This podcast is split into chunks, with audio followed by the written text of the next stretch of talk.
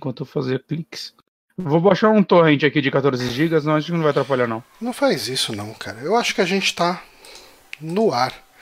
Ali nesse momento, que é hum. uma quinta-feira, dia 27 oh. de junho de 2019, hum. 21 horas e 4 minutos. Repita. 21 horas e 4 minutos.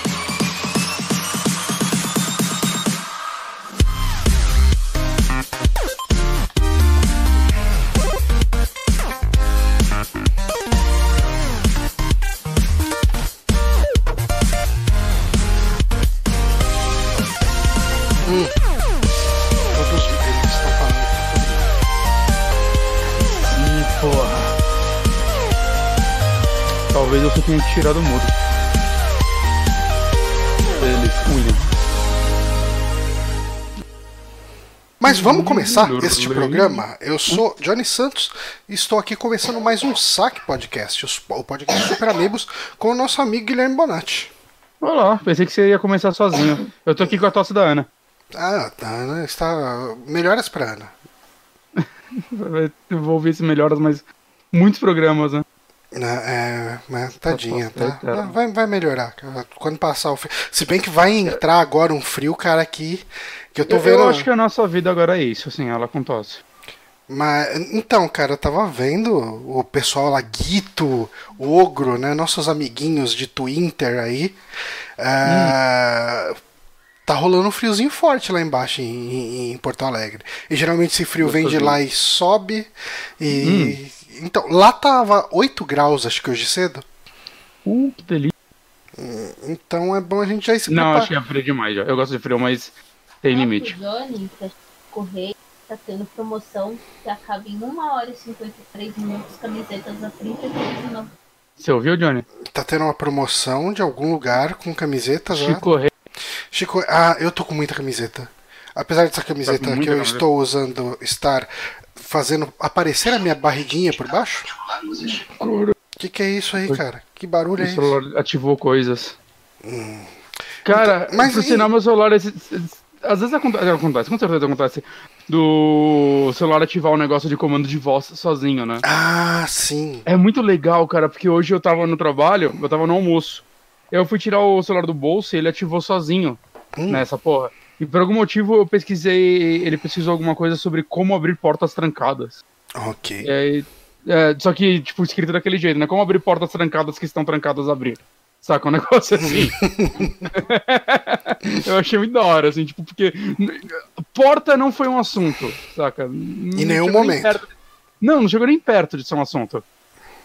De repente ele tá te monitorando para abrir portas. Caralho. Mas eu acho muito legal quando isso acontece, deveria acontecer mais. Mas sabe o que, que acontece também? Bonatti? Não, o que acontece, Johnny? Acontece que a gente tem muitos ouvintes que apoiam o Super Amigos. Hum, Através do apoia.se é barra Super Amigos, você pode doar ali uns 3 reaisinhos, que não paga nem um expresso, e hum. deixar esse site vivo, funcionando. É, e, e, fazendo a gente pagar pelo menos a hospedagem. É sempre bom pagar. Os aparelhos que fazem ele respirar, você quer dizer? Os aparelhos que fazem ele respirar.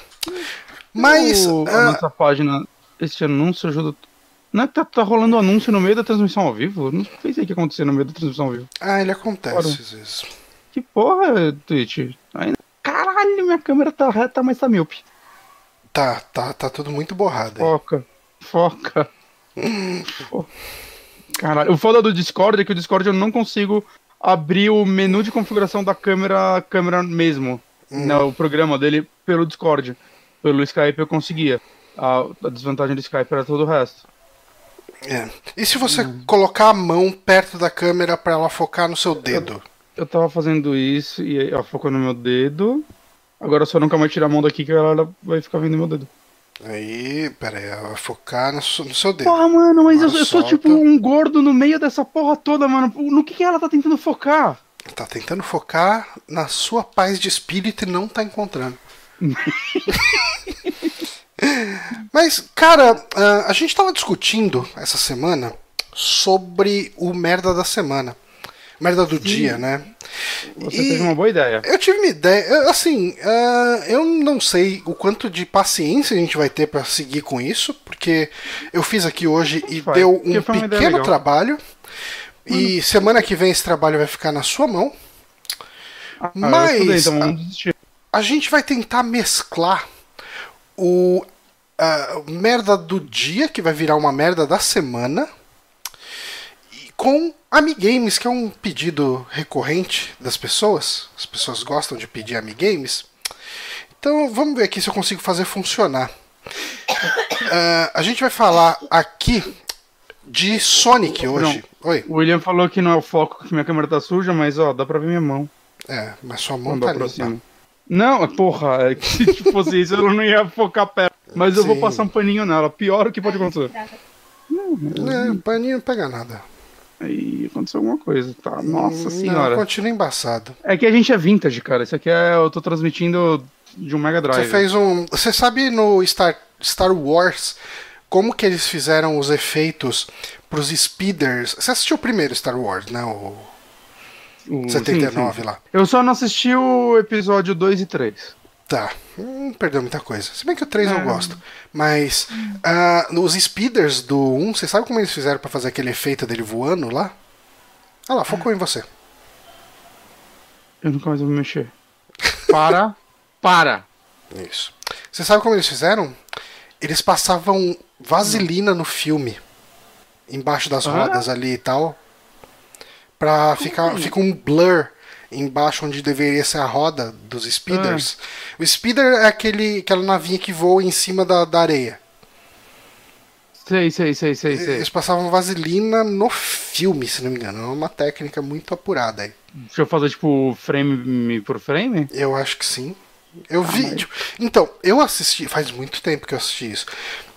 Foi antes da edição. Da reedição do, do George Lucas, Lucas. que ele botou os efeitos. Eu tinha pego. Era uns VHS. Que tinha uns extras no VHS. De, não, vinha um VHS extra de, de, de detalhe de produção. Era tipo assim, umas. é, a trilogia eram seis fitas. Hum. E daí tinha esses detalhes de produção, achei Que curioso. legal. Não, Mas bem eu- legal isso.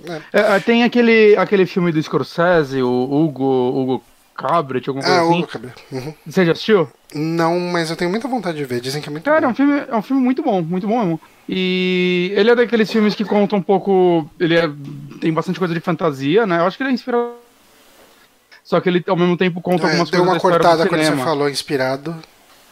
Eu acho que ele é inspirado num livro. Ah, tá, ok. Só que ele é daqueles filmes que contam um pouco de coisas é, clássicas do cinema, né? Um pouco da origem.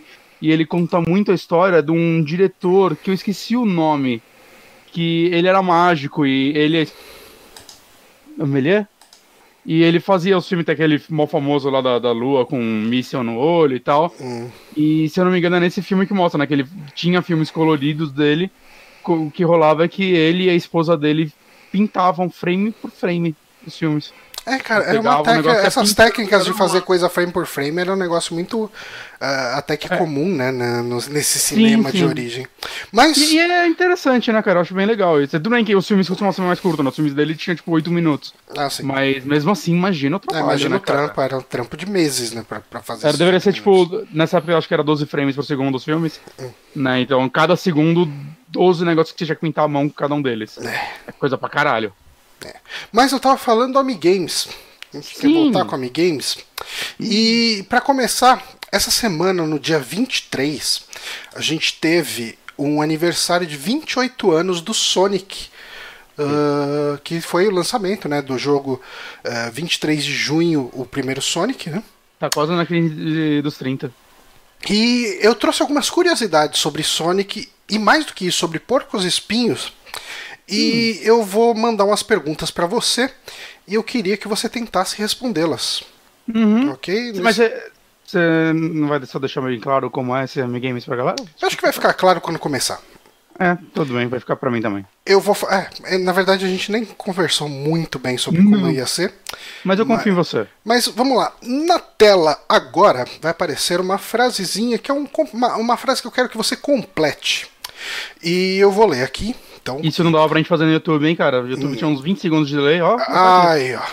Apesar de normalmente ser referenciado no Brasil como um porco-espinho, a melhor tradução para hedgehog é ouriço. Os ouriços são animais muito apreciados pela sua carne, mas em alguns países do Oriente Médio utilizam a carne deste animal como um remédio natural para o tratamento de espacinho e espacinho. Fale duas doenças que você acredita que poss possam ser tratadas com a carne do ouriço, talvez com a do Sonic. Hum, tá. Remédio Ó, natural. o Nerjal ele me corrigiu aqui, a vaselina era passada na lente, que faz mais sentido e daria bem menos trabalho. Porra, nossa, mas mudou totalmente o trabalho que daria. Mudou velho. totalmente a técnica. Mas enfim. é, cara, eu tô pensando, tipo, espinha Uhum. E. Ah, Sei, cara, psoríase. Psoríase? Eu tô pensando em problemas de pele. Essa é a sua resposta final? Não, a espinha é, a psoríase não. A espinha e. Remédio natural. Espinha. Ó, o pessoal lá no chat tá falando câncer. Tá falando impotência também. Otávio Tenan aí, falando impotência. Ai, tá aí a cor do câncer, que a galera não testou mais. Cara, não sei, espinha e. Caralho, sei lá, em gastrite. Não sei. Infelizmente, a sua resposta está errada. As duas? Sim, as Ah, doenças eu que são confiante. curadas aí são artrite e reumatismo. Então, se você matar o Sonic e pegar a carne dele, você pode usar para curar Porra. artrite e reumatismo. Daí a gente vai apagar isso aqui e eu vou te Ah, fazer. Psoríase é tipo um reumatismo seborreico. Então. Você gostou dos efeitos especiais aqui, de, de aparecer texto e Sim, tudo? Ficou sim, sim. muito legal, né? Você não imagina ficou a uma- gambiarra que foi pra fazer isso. Eu vou, eu vou ter que imaginar, porque semana que vem vai ter que ser eu fazendo. É, basicamente, inseri dois textos no, no OBS e Hum. eu tive que posicionar na mão o, o texto da resposta. Que delícia. Foi gostoso. Mas enfim, ainda falando de Sonic agora. Velho, não seria mais fácil você salvar o texto como uma imagem, tipo, Paint? Seria, mas E aqui aí daí. você só fazer o- a troca de imagens? Aqui nas próximas eu só preciso editar esse texto. Tá certo, você... isso daí é verdade, tá certo. É, eu não preciso ficar editando e subindo. Uhum, não. tá. Mas vamos lá para mais uma curiosidade e uma pergunta também sobre Sonic. Vamos. Vários ícones da cultura pop foram coletados para a criação do personagem, foram usados como referência. Isso aqui é um problema de se usar o Google Translate para trazer esses fatos aqui e adaptar eles. Naoto Oshima, que foi o designer do personagem, pegou emprestado. Aí vem a pergunta. Vamos colocar aqui question. Ok. Ele pegou como referência para fazer o Sonic a cabeça do Pontinhos, o corpo do Pontinhos para a aparência básica do Sonic. Já as botas foram inspiradas na- ah, nas utilizadas pelo cantor Pontinhos também em seu terceiro álbum de estúdio. Eu quero que você me diga aí, então a cabeça dele é baseada em quem? O corpo dele é baseado em quem? E em quem se basearam os sapatos dele. Mas a dica fica aí em relação aos sapatos, que é o terceiro Um álbum de um cantor aí. Que ele usa um sapato bem curioso, bem peculiar. Tá, é...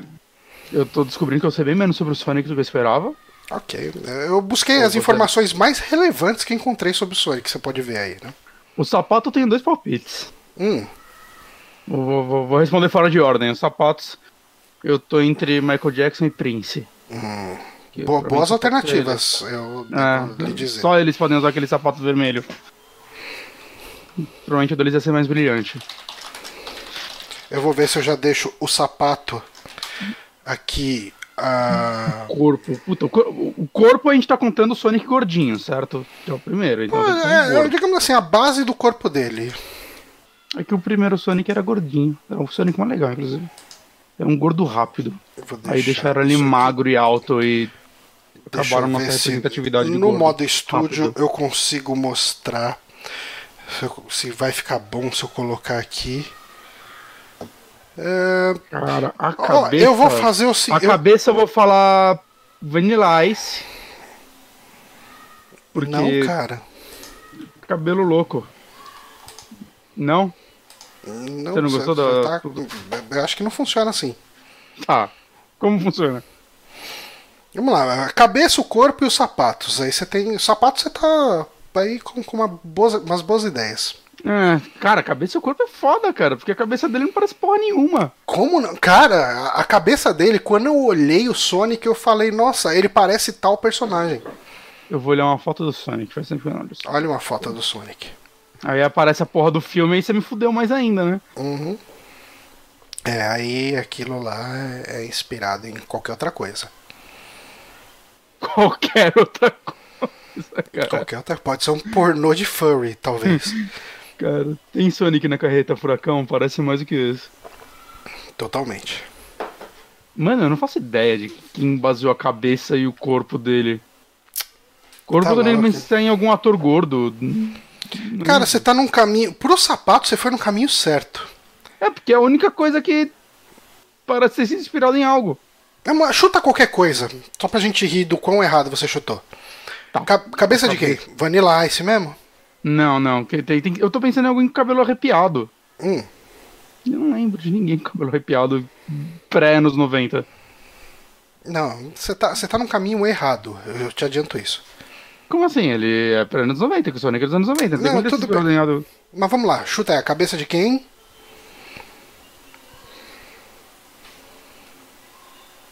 Peraí que foi tudo embora nomes. Hum. Cara, eu não faço ideia. Eu não. não, não Tá, eu vou mostrar a resposta aqui. Daí... Ice, o corpo do Jack Black. O Sonic ele foi inspirado a cabeça dele no Gato Félix, Ah, porra, eu pensei que era humano. o corpo do Mickey e os sapatos do Michael Jackson na capa do álbum Bad. Inclusive, talvez eu, eu dei um meio certo na aqui. eu coloquei dois nomes. Ó, esses são os sapatos do Michael Jackson na capa do álbum Bad ou hum, na turnê, enfim. Hum. Eu notei uma certa semelhança. É, Assim, dá, pra, dá pra falar que o sapato do Sonic foi levemente inspirado por isso. hum. Eles pintaram de vermelho só. É. Deixa eu Pô, voltar lá. mas, mas eu tava pensando em seres humanos. Foi o que eu falei, você tava no caminho muito errado. Ah, porra. Deixa eu apagar aqui, resposta. E vamos para a última pergunta, o último fato aqui. Último fato. Eu tenho um texto grande e daí lá no, no, no vídeo vai só um resuminho, porque senão fica muito grande. Com o fracasso do Dreamcast, a SEGA acabou se tornando uma publisher de jogos ao invés de uma first party. Vai ser o Dreamcast 2 ainda. Apesar de Sonic ser um ícone da console war entre Sega e Nintendo, que permeou os anos 90, em 2001 foi lançado pontinhos o primeiro jogo do ouriço exclusivo para um console da Nintendo. Que jogo é esse? Cara, esse. Eu lembro, só que eu não lembro se era de 2000. Não, não é 2001, que 2001 é GameCube ainda, né? Hum, Porque eu lembro do Colors pra. Wii. 2001, Sonic exclusivo pra console da Nintendo. Esse Sonic é exclusivo até hoje? hum, eu acredito que sim. Ah, então fodeu. Cara, deve ser algum Sonic Mario Olimpíadas. Hum, Não, acho, acho que isso daí é mais recente, né? Isso daí nasceu, acho que no Wii. Wii U. 3S, desce. Porra, cara, você quer desenterrar um jogo bosta do Sonic de 2001? Você quer me foder também, né? uhum. Essa é a ideia. é, Sonic Mario Olimpíadas é mais recente. Caralho, velho, eu não sei, eu sei o Sonic Colors. Hum, Sonic Colors é sua última resposta? Tem- algum jogo daquele Sonic Shadow? Isso daí já é 360 também. Sonic Adventure 2 saiu pra GameCube, mas não é exclusivo. Eu acho que saiu pra GameCube. Hum, pode ser de portátil também, aí fudeu mais ainda. Não, não, não sei, cara, não sei. Não sei de, de jogo do Sonic saiu no GameCube exclusivo. Em 2001 saiu Sonic Advance para o Game Boy Advance e esse foi o primeiro jogo do Sonic exclusivo para um console da Nintendo. Ah, rapaz, eu botei a introdução de novo, tirei a introdução. Aí é bom. E deixa eu subir aqui o chat. Não, tá GB, beleza, tá ah, tudo cara, certinho. eu essa porra. Nunca ouvi falar desse jogo. Porra, é bom, cara. Eu joguei É muito em emulador. Pirateiro. Pirateiro, né? Pirataria tá aí pra salvar o povo. Tá, e, e, e, com isso a gente fez aí essa volta do, do Amigames de um jeito completamente diferente. Não Mistura foi... de Amigames com merda do dia. Merda do dia. A gente pegou um fato que aconteceu na semana, né? Dia 23 aí. A gente vai tentar sempre buscar um fato da semana. Uhum. E fazer uma triviazinha aí de três fatos. Eu trouxe fatos aí relacionados, eu trouxe aí toda essa ideia sobre uh, você poder tratar sua artrite é, seu reumatismo aí com carne de, de ouriço. Só matar um ouriço. Só matar um ouriço.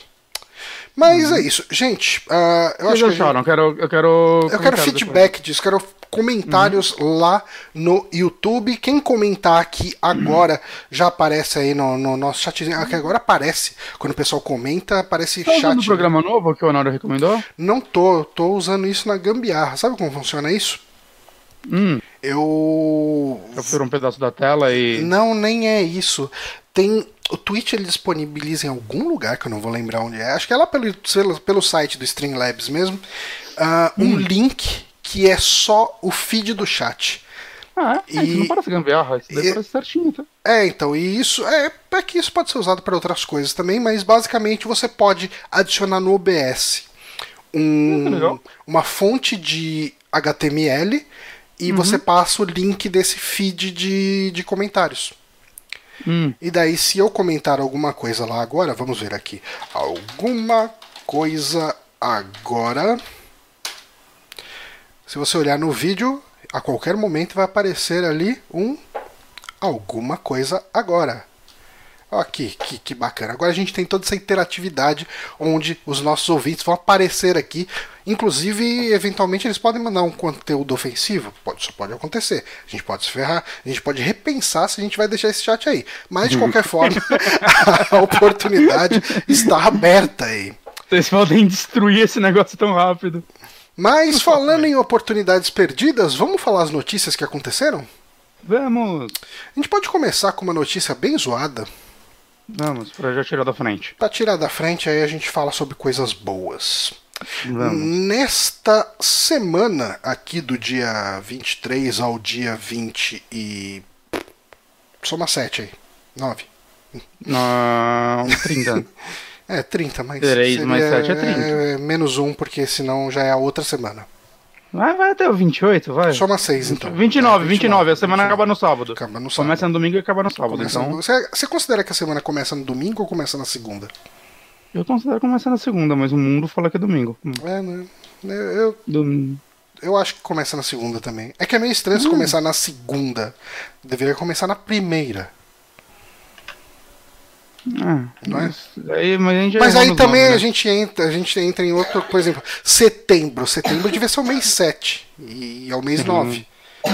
E, ah, mas isso daí não, não, foi uns rei louco que embaralhou tudo. Ah, cara, sempre pra... tem um filho da puta pra cagar ah, tudo, né? O pessoal que fala, ah, não, vamos fazer aí, tipo, unidade de medida, vamos fazer polegada, vamos fazer pé. Ah. Mas é pé de quê? Meu pé é de um tamanho, 41, seu pé é quanto?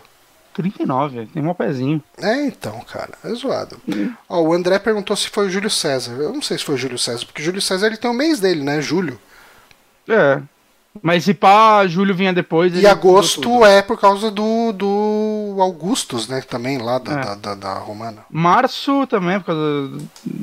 Márcio Barrios, sei lá. Tá, Márcio Barrios, esse é o mês do ah. Márcio Barrios.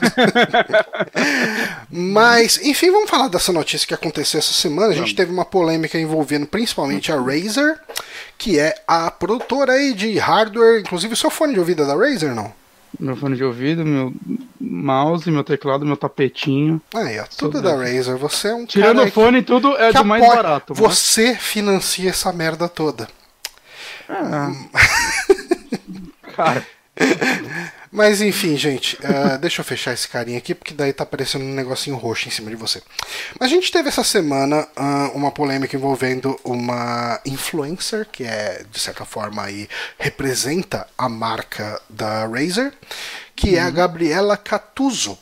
E... Você já conhecia o trabalho dela ou não? De maneira nenhuma. É, cara, eu acompanho quase nada de vídeo, sendo bem sincero. É, eu, eu adoro, eu, tipo, YouTube, Twitch, essa galera que, tipo, do nada aparece uma pessoa que eu nunca vi na vida e, tipo, parece que só eu nunca vi na vida. Não, não, É não. tipo é. 10 bilhões. Ah, cara, a gente, a gente tá na idade de não conhecer quem são essas pessoas, mas isso É. não importa pra essa notícia.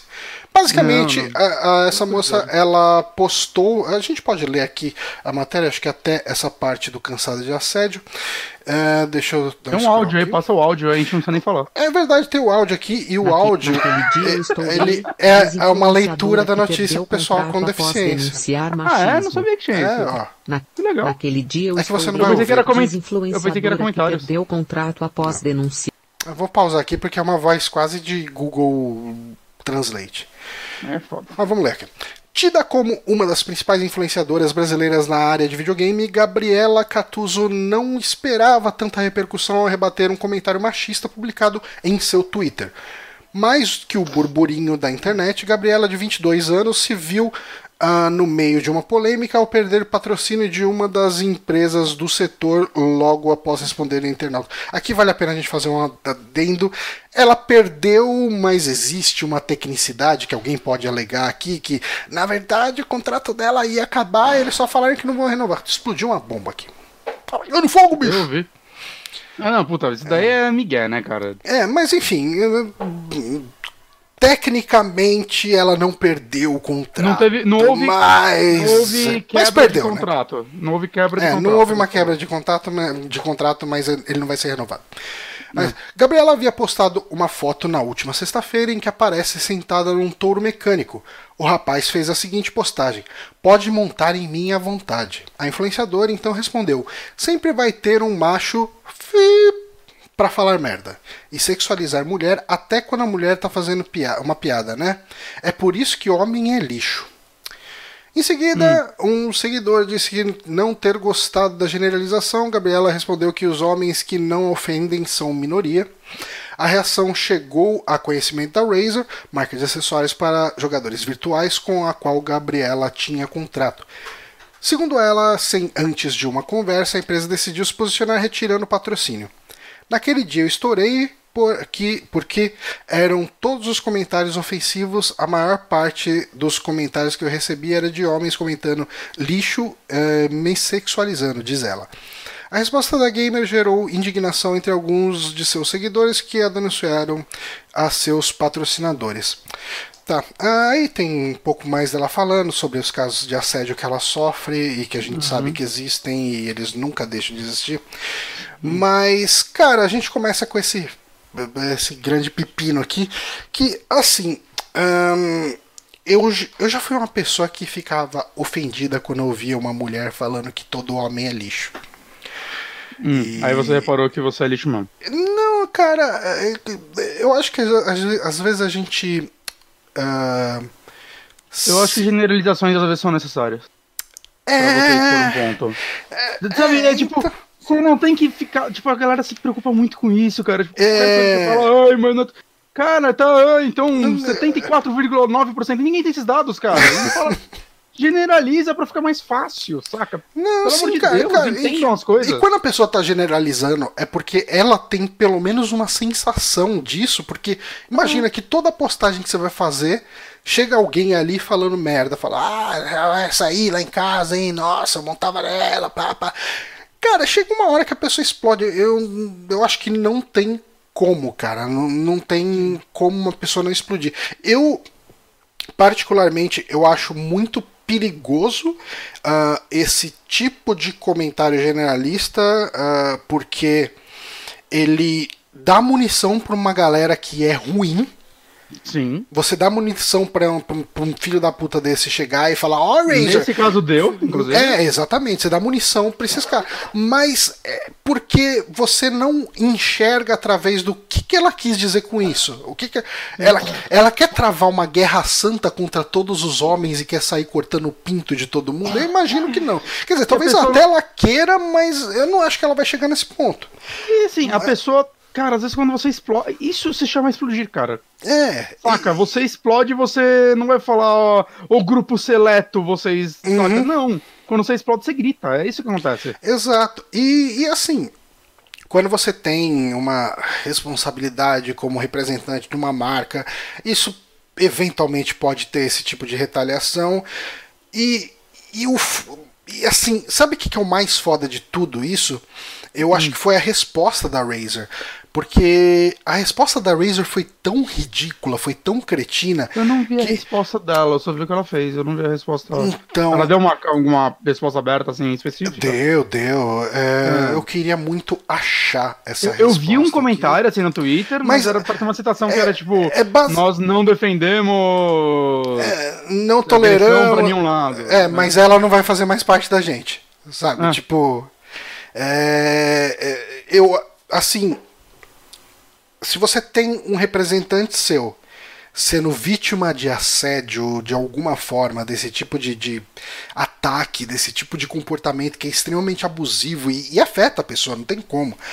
Ah, eu, eu acho que eles tomaram um posicionamento muito precipitado, para dizer o mínimo. Muito damage control, tá, tá ligado? Não, Tipo, não, não, cara, mas foi muito pior que isso, cara, porque Né? Eles, eles jogaram ela na boca dos leões. É, Tipo, eles chegaram e falaram, ó, devorem ela, sabe? Tipo. E... O que eles. Você tem um comentário aí? Deixa eu ver aqui. Tipo, Resposta. Razer. Vamos ver aqui. Caso Gabriela. É, aqui. Ah, como foi muito fácil achar. Deixa eu abrir imagem nova guia. E vamos tentar trazer essa guia para cá. E torcer pelo melhor. Ahn, deixa eu ver se está aparecendo. Sim. Referente ao ocorrido nesses últimos dias, gostaríamos de deixar claro que a influenciadora Gabi Gattuso não é porta-voz da Razer e nunca foi embaixadora da marca. Ela fazia parte de um time de influenciadores que foram chamados para usar e divulgar os produtos da marca. Estamos desde o começo como gamers enfrentando todo tipo de preconceito, é ridículo, né? De preconceito e estereótipo.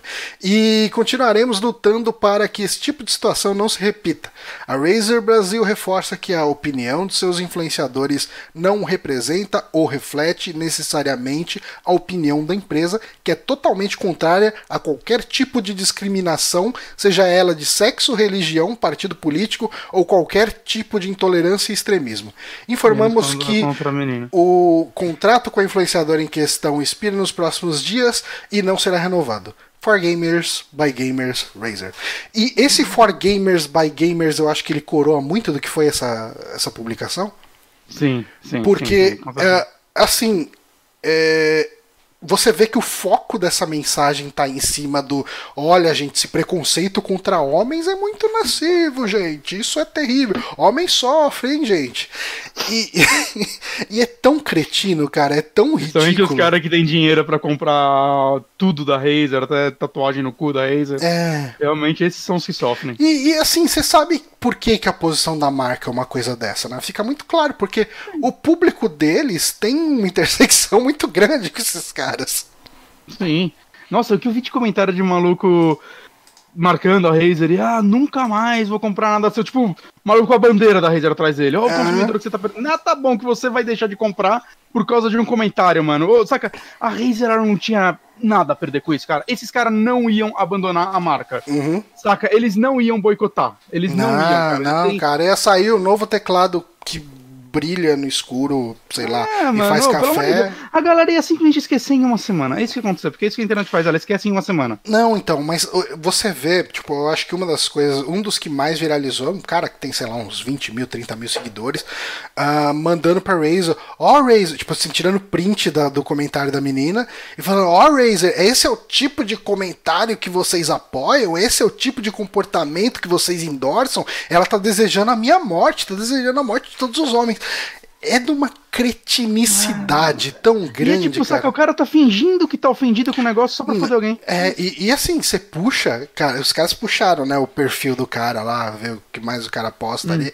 Cara, toda marca que botava lá o, o negócio, tipo, da, da- Que a gente tá na- no mês da. Não é diversidade, é do. Pride, né? Pride Month, tipo, da- do orgulho, né? Enfim, principalmente foca- focado ao público LGBT e muitas marcas botaram arco-íris, né? Nas cores da- da- da- das suas das suas social medias, né, e tudo. E o cara ia comentando, assim, sabe? Tipo, PlayStation botava lá. Não lembro nem se foi PlayStation, mas as marcas que colocavam, acho que YouTube é uma delas, colocava a bandeira do arco-íris. Ah, pronto! Olha essa merda! Ah, não sei o que, sabe? Então, assim, você vê que é um tipo de perfil que você já espera uma série de comportamentos. Vamos chamar de imbecil logo? É. Mas, se- enfim, eu não queria me estender muito, porque no final de contas aqui a gente. ah, a, a gente não pode. A gente, a gente não tem muito além pra falar sobre isso, a não É que, ser assim, que. Tem uma coisa que eu que queria trazer que eu também em defesa a Razer, que é começaram a trazer comentários antigos dela. Que realmente, alguns, parece que ela deu muitas pisadas na bola assim, né? Não. Tem um que um maluco só perguntou pra ela em que servidor ela tava jogando um jogo, ela começou a xingar o cara. Primeiro, é, isso nada que aconteceu tem a ver com esses comentários. é, É. Ela já tinha se desculpado sobre esses. Inclusive, eu vejo gente que defendeu o James Gunn quando ele foi demitido pela Disney, usando isso de argumento pra ir É. atrás dela. Saca, é, a quebra de contrato dela não foi por causa desses comentários, saca, foi por causa da repercussão deste último, Uhum. né? Então, tipo, foda-se aconteceu no passado. E, novamente, isso já era conhecido, ela já tinha se desculpado e a vida já tava seguindo. Saca? Então, é, foda-se, todo mundo erra. É, saca? É que é tipo. ah, A, a Cara, mão da hipocrisia da galera. Eu acho que o grande, o grande resumo dessa história é que, assim, geralmente. O cara que se sente ofendido quando uma pessoa solta um comentário desse de ah, homem é tudo filha da puta e tal, é o cara que é meio filha da puta mesmo. Porque É, o, o cara que tá tranquilo, ele geralmente ele olha pra isso tudo e fala, puta, a, a, mina deu uma explodida aí porque tá foda, né? A galera é, é muito filha da puta de ficar enchendo o saco o tempo inteiro e tal, por isso que ela explodiu.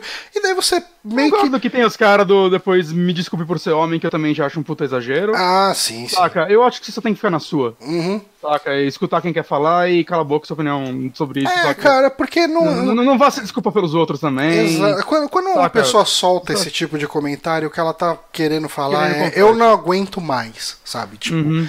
ela, Ah, sim, sim. ela não quer travar uma. Ela não quer travar uma guerra santa. Sabe? Sim. Tipo, é, então, é, se você não é babaca, tipo, continua não sendo aí, Relaxa. beleza. Aquilo, aquilo não foi direcionado a você, cara. Aquilo foi direcionado ao filho da puta que chegou e falou, "Ô, vai lá em casa, monta em mim, sabe? Tipo, é, é, é para esse tipo de cara que ela soltou aquele comentário. E, obviamente, a empresa cagou e sentou em cima, né? Fez essa lambuzeira toda. E. É, Porque. É, é, porque negócios, né? que- Porque business. Fica business, é só isso. Uhum. Eu, eu, é, eu não sou, não trabalho com marketing, eu não, não sei, mas eu acho que ela não tinha. Ela, ela tá tendo mais a perder agora, não que ela vai perder muita coisa também, mas ela tá tendo mais a perder agora.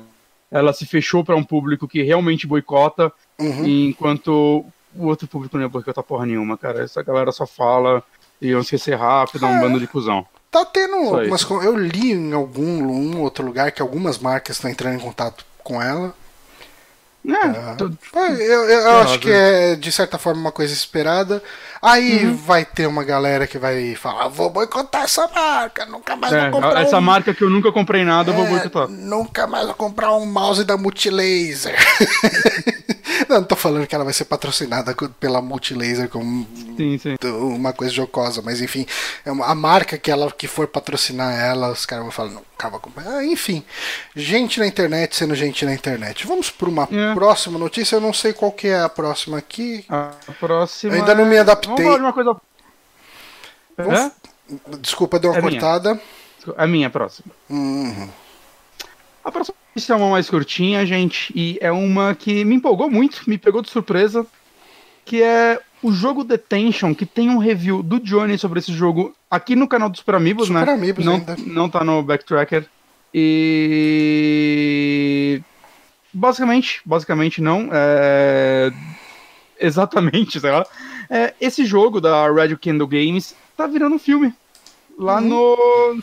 é, onde tá sendo. Eu só não achei onde tá sendo feito o filme. Eu acho que em Taiwan em mesmo. Taiwan mesmo? Eu, eu tô mostrando o trailer todo embaçado. Eu espero que a Uhum. gente não tome qualquer tipo de flag, strike ou coisas do tipo. Uhum. Mas, ah, enfim, pode seguir aí falando. Peraí, eu só queria confirmar isso, mas fudeu. Detention 2001, filme by Joseph. Aí você quer me fuder. Não é esse. Bom, o jogo, cara, é, pra quem jogou e tal, conhece, né? Cara, eu acho que um dos jogos, desses jogos, dessa onda de jogo de terror indie, é um dos que eu mais gostei, assim, dos últimos anos. Uhum. Fácil, assim, porque é, ele mistura muito. co- Como seria a história? É sobre a, a época da ditadura de lá, né, Johnny? É, o. Como que é? O, O- Inverno Branco? Eu não lembro se é exatamente. Isso. É alguma coisa terror anos- branco, eu acho. É 60? É, cara, não lembro. eu acho que ele se passa em torno dos anos 60, mas essa ditadura ela durou muito tempo lá. Eu acho que ela começa no, no começo dos anos 60 e vai até ah, depois, assim, meio dos anos 80. Foi uma ditadura que levou É, um né? tempo ali. Aham. E, cara, eu acho que é um jogo que ele tem uma história muito interessante. E o que eu gostei desse trailer, né, a galera tá vendo meio borrada, mas depois dei uma assistida normal nele, é como ele tá capturando algumas coisas, algumas essências do jogo de uma forma que eu não esperava, como o ângulo de câmera usado em várias cenas do trailer Sim. ser, tipo, baseada num jogo side-scroller, né? Que o jogo, ele é um... um ele é basicamente um adventure side-scroller com algumas partes meio de fugir de mundo e se esconder e tudo mais. Né? Só que a, a história, basicamente, você é uma, uma menina e você tá no seu colégio e se acorda, assim, nele como se estivesse numa realidade paralela dele. Hum. Tá noite, né? Meio Silent Nossa. Hill um pouco, Meio né? Silent Hill. Lembra muito Silent Hill, assim, a pegada dele. Uhum. E, cara, ele é um jogo. Ele é muito mais baseado em puzzles, né? Ele é um jogo curtinho e tal. Ele deve ter o quê? Umas 4 horas, 5 horas? Eu acho umas 5. Umas 5 É. horas. E, cara, ele faz alguns usos, sei lá, de cores muito legal. E, cara, o trailer tem uma hora que é todo vermelho. Cara, parece que é, tá captando perfeito, assim, o que eu esperava que seria isso. Quando, quando você me falou que seria um filme, eu pensei que eles iam fazer algo mais tradicional. E Uhum. com certeza vão ter cenas, mas assistindo, assim, tá 100% o clima do jogo, Tá assim, de uma forma é. muito acima do que eu esperava, saca? Eu pensei que eles só iam pegar a história e, ah, vamos fazer um filme normal aí. O adolescente acorda no colégio e tem que descobrir o que aconteceu e aí vão lutar de susto. Né, cara, eu tô tão empolgado com esse filme. Eu, eu acho, eu tava até discutindo isso com você, que se existe um tipo de filme, de, de jogo que pode render um filme bom, é um adventure de terror. Porque um adventure de terror, apesar de você ter um puzzle aqui e outro ali, ah, você vai ter muitos momentos de tensão, então você pode traduzir isso pro filme de alguma forma, do, pro jogo de alguma forma, e ah, ele tem muita coisa puramente mecânica, né? Assim, ah, como, por exemplo, num filme, num jogo de ação onde você precisa ficar matando gente, matando gente, matando gente, e, e esse é o loop de gameplay dele. Ah, geralmente, os momentos de gameplay num adventure, de maneira geral, e num de terror, isso acontece acho que até mais. Ah, a ação e a mecânica raramente entra na frente da história. Então a história é o principal.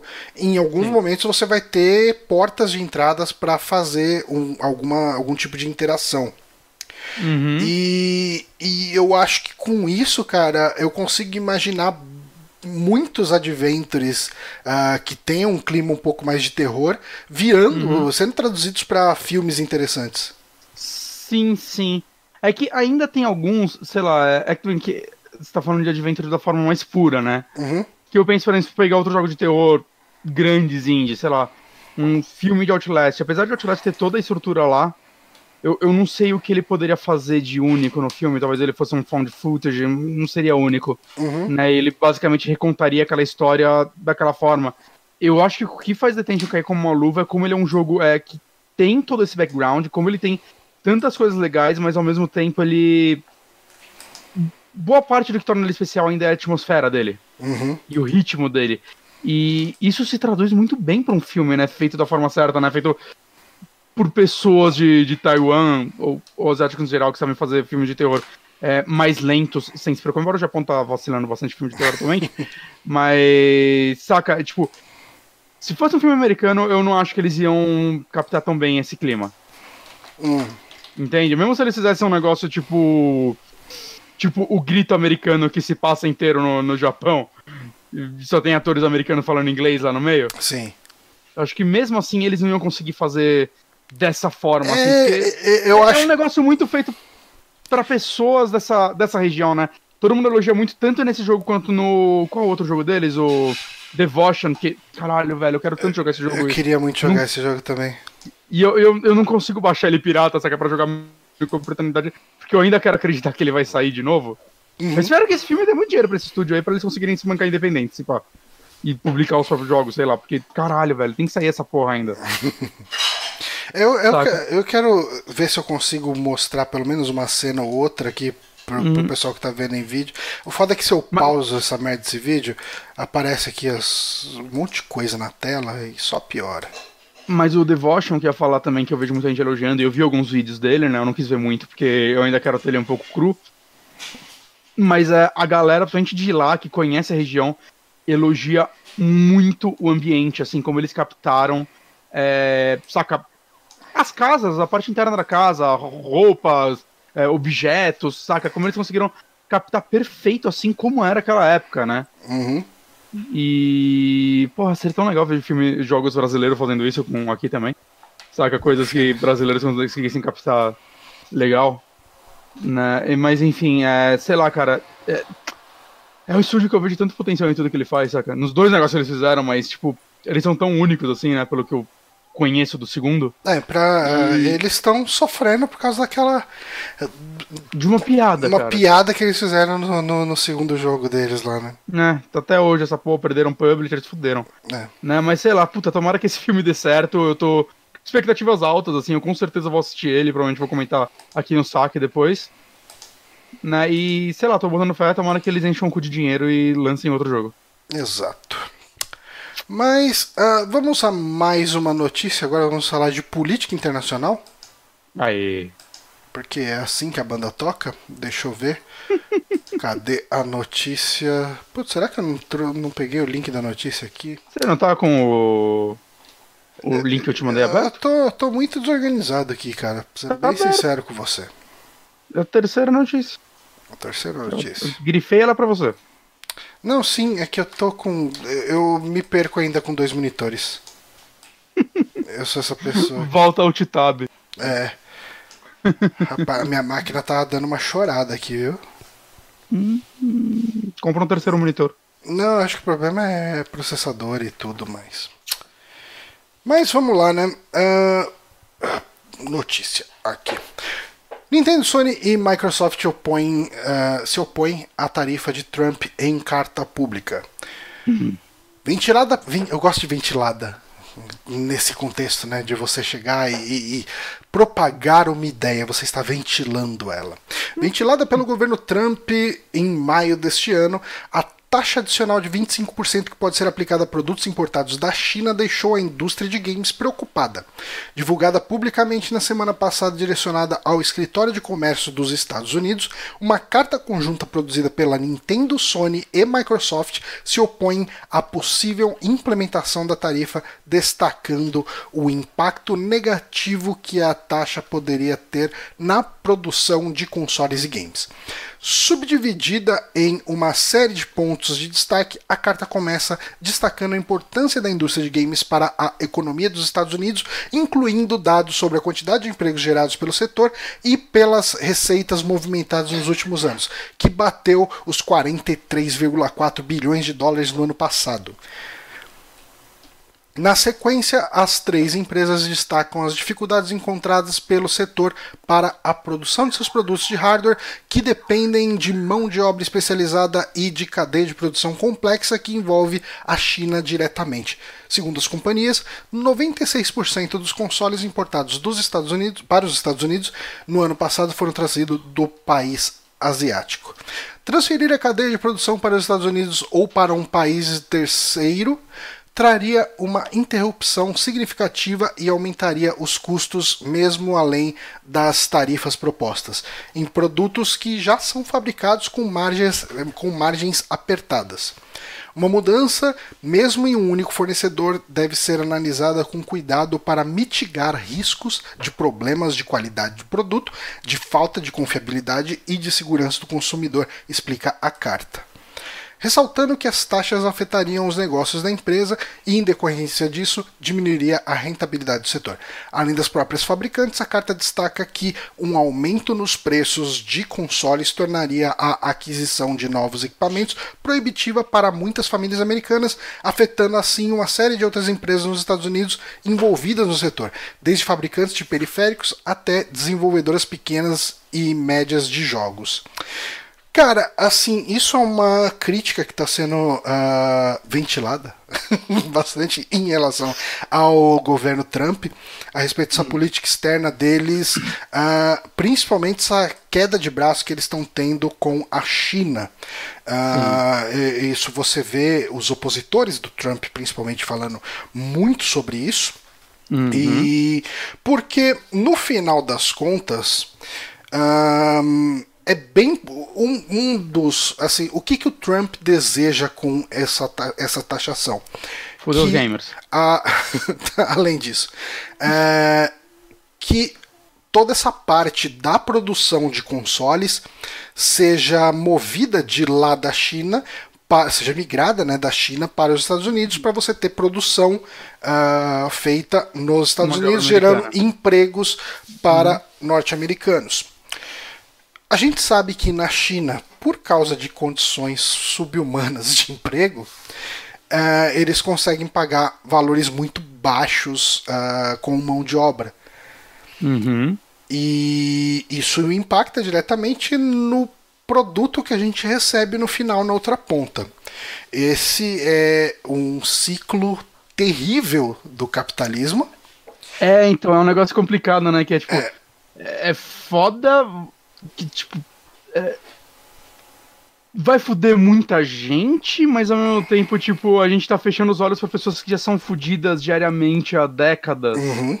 Né? Essa mão de obra chinesa é um negócio desumano que a gente tende a fingir que não acontece, porque a gente precisa pagar mais barato. É, cara, é a mesma coisa que a gente faz quando a gente come um porquinho, né? É, A gente tenta não pensar no porquinho vivo, porque senão, senão a gente fica triste e vai continuar só comendo porco. porquinho por crianças chinesas. Exato. E, e assim, E é mas foda. tentando sair um pouco desse lado mais triste do capitalismo que ele existe e, realmente todos estamos abaixo desse guarda-chuva terrível do mal. Sim.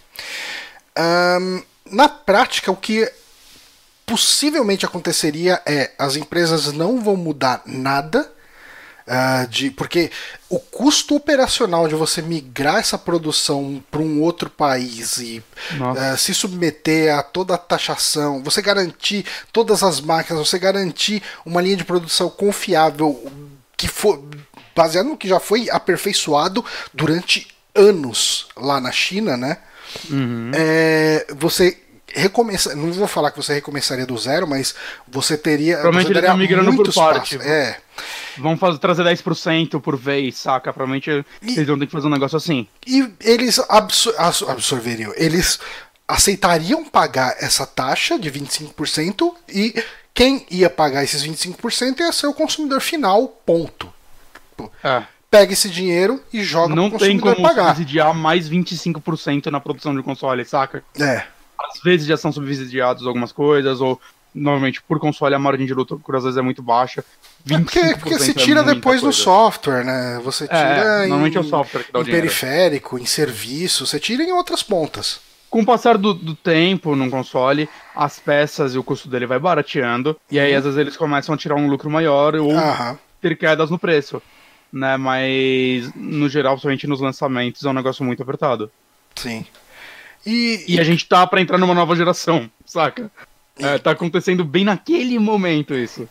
E tá muita gente falando que os preços da próxima geração, se toda essa política do Trump entrar realmente em vigor, a próxima geração promete ser 600 bem cara. Saca? E, 500, 600 dólares, eu chuto. e assim, cara, é, é muito engraçado. Eu tava vendo, acho que era um programa daquele do. O Last Week Tonight, acho que é do John Oliver, né? O nome do cara. E ele tava falando justamente sobre John isso. Oliver não é o cozinheiro? Não, o cozinheiro é o Jamie Oliver. Ah, tá. Quase. É o primo. O John Oliver é aquele cara que tem um programa que o Gregório do Vivier copia aqui no Brasil. Eu nunca vi o programa do Gregório. Tá, eu vi quem é John Oliver, eu sei quem é ele. Ok. E ele fez um vídeo, e, e, cara, no vídeo dele ele mostra um trecho do economista do Trump falando: é, a gente imagina que é uma possibilidade o pessoal refletir esse preço pro consumidor norte-americano. Sabe? Então, então assim. é, é, é, E se isso refletir pra eles, mano, a gente vai cair sua boca. Não, É, dois pau e meio, três pau o console no mercado negro. no tá mercado ligado? cinza, né? Com certeza. É. Então, assim, é cara, foda, né? ah, tá rolando muita pressão ali em cima, porque não é só a indústria de games que tá sendo Não, impactada por A gente isso. tá citando essa porque é a que a gente acompanha, mas, É, cara, mas celular, é, qualquer eletrônico, tudo é produzido na China, né, cara? Isso é. imagina o desespero que a Apple tá, velho. Não, cara, todo mundo, Samsung, Samsung. Qualquer, qualquer empresa, cara, tipo, empresa de televisão, empresa de. Cara, tem muita coisa. Quase tudo que. Roupa, cara, tipo, quase tudo é produzido na China. Cara, quase tudo. É absurdo, assim. Você- pensar até que, tipo, sei lá, cara, a produção de filme, saca? Provavelmente as câmeras são chinesas. É. Saca? Então até isso vai impactar. Tipo, Hollywood vai pro caralho. Não vou dizer vai pro caralho, né? Mas não, não, vai tudo ficar mais, tudo fica mais caro e algumas coisas ficam proibitivas, né? Quem se ferra mesmo é o cara pequeno. Então, assim. Talvez isso, não, com certeza vai refletir no bolso de alguns grandes empresários americanos. Ah, e, e é esses são os caras. É, esses são os caras que a gente tem que esperar que façam o lobby que vai funcionar alguma coisa. É, E assim, que- quando a gente fala aqui de Nintendo, Sony e Microsoft falando porra Trump, isso já dá um pezinho nisso tudo. São três gigantes, né, cara? São Elas três muito, gigantes, né? Muito, grandes. A indústria de games hoje circula muito dinheiro. E vamos lembrar novamente. A Apple no meio, a Samsung, né? Que todo mundo fala, ah, mas indústria de games conta Eu ouvi mobile, dizer uma vez, o Bonatti, eu ouvi dizer uma mobile. vez que a empresa, que, que a indústria dos games, ela fatura mais do que o cinema, cara. E o Brasil é o quarto maior mercado do mundo. Muitos, muitos dados aí, hein? Muita informação. Muitos Aqui tem dados. informação. Mas é isso, gente. Quer, quer eh, adicionar mais alguma coisa a essa discussão toda? Eu, eu, eu sei que acontecendo isso ou não, a gente vai se fuder. Não, ah, o fato é que o brasileiro sempre vai estar fudido. A próxima geração vai vir tão cara pra cá, velho. Eu tô, tô tão pessimista com ela. É, Saca? Tipo, vai ser, vai ser ridículo, cara. Ainda mais com o dólar como tá. Puta que pariu, a gente tá merda. tem um gato Vamos falar de coisa fora. talvez boa? Talvez boa? Vamos falar de coisa neutra? Coisa A neutra. gente, a gente tá no nível que coisa neutra já tá feliz. Coisa neutra é positivo. Então a gente pode É falar. A gente pode falar de É. Zelda. Vamos falar de Zeldinha, vamos conversar um pouquinho sobre Zeldinha. Tem uma dobradinha de Zeldinha aqui. Hum, A primeira é uma bem simples, mas que eu acho legal. fogos. Aí, ó. é, porra, galera. Vamos falar de coisa neutra, isso aí, porra. Tá. Aê, Zelda, caralho! Zelda Breath of the Wild terá sequência porque ainda existiam muitas ideias para DLC. Esse, esse foi um comentário que eu achei interessante. Uhum. E aí, o subtítulo dele é Franquia não costuma ter continuações diretas. É, tá meio errado isso aí, mas a gente conversa sobre isso depois. Ok. Quem é fã de The Legend of Zelda sabe que não é comum ver sequências diretas na franquia. Cara, você tem bastante até. Saca? Tipo, Majora's Mask, Link's Awakening é meio que uma continuação do Link to the Past. Wind Waker teve duas. Hum, é, Mas beleza. Então. Spirit Tracks conta como continuação?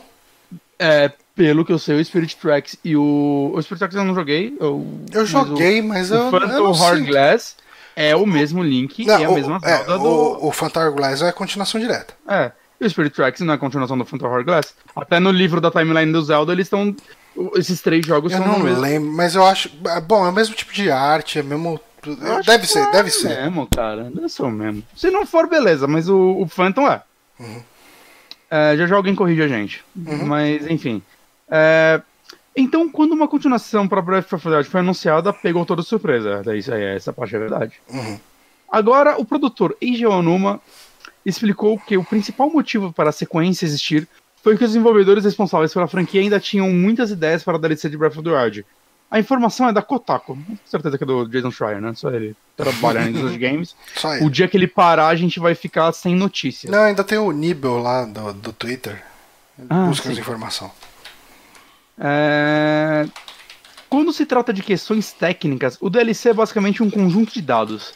Você da- está adicionando dados para um jogo pré-existente. E nós queríamos adicionar grandes mudanças, então um DLC não era o suficiente. Por isso que decidimos uma sequência, é, que uma sequência era uma boa decisão. Isso é interessante, né? Porque ah, acho que uma das coisas que mais estão criando dúvidas é pô, vai ser o mesmo mapa modificado, né? Isso daí ainda não é claro, né? Especulações dizem que sim, tem gente achando que vai ser o mesmo mapa, mas com uma parte subterrânea que vai ser mais explorada, e algumas modificações, né? Pode ser que o castelo só teletransporte para outro lugar e agora vai ser em Termina. Ia ser a coisa mais legal pra mim. Né? Mas é interessante ver que, tipo, isso leva a crer que talvez eles queiram fazer mudanças um pouco maiores do que a gente espera. Hum. E aí o resto, a sequência da the Wild tem. Segue sem título oficial e data de lançamento. Ah, tudo bem. Além do jogo novo, Teredel. Link's Awakening 20 de setembro, quero. É, e cara, eu acho interessante, a gente debateu um pouco isso né, no, no outro cast sobre Ah, a E3. Na, na E3, né? É, né, eu, eu, eu espero que esse jogo tenha mais mudanças do que. Eu espero que ele seja um jogo menor e por isso ele tenha mais mudanças, entende? Eu, é, eu, eu estaria ok com um, um Zelda bem menor do que Breath of the Wild, Sim, sim. porque eu acho que Breath of the Wild entregou um mundo muito legal, né? Tem muita coisa que Mas se especula. menor e eles vão cobrar o mesmo preço? Sim. Sim, Sim, 30 sim, dólares. ok. Saca? E, e, tipo, menor que Breath of the É, Wild. mas não quer ele pode nada, entregar um outro tipo. É, ele, ele pode ser, entregar uma experiência muito boa ainda. Mas algumas Uhum. pessoas estavam especulando algumas coisas sobre o mínimo que a gente viu no trailer, né? Uhum. Sobre como esse parece que talvez se foque mais em dungeons. Ah, Eu, eu acredito que eles vão trazer Dungeons de volta, cara, porque. foi uma é- crítica, né? É, foi a- eu vejo como talvez a única grande crítica do, do outro Zelda. Uhum. Saca? A falta de dungeons e os chefes sem graças. Os chefes são ruins mesmo. Uhum. Né? Então eu acredito que vai ser isso, e, tipo, principalmente pelo trailer mostrar você numa caverna, catacumba, ou o que for, saca? Leva a crer que, tipo, pô, eles já abriram um trailer mostrando isso. É, seria estranho se não tivesse. Você sabe onde eu acho que esse Zelda pode expandir a experiência do Breath of the Wild? Dark World?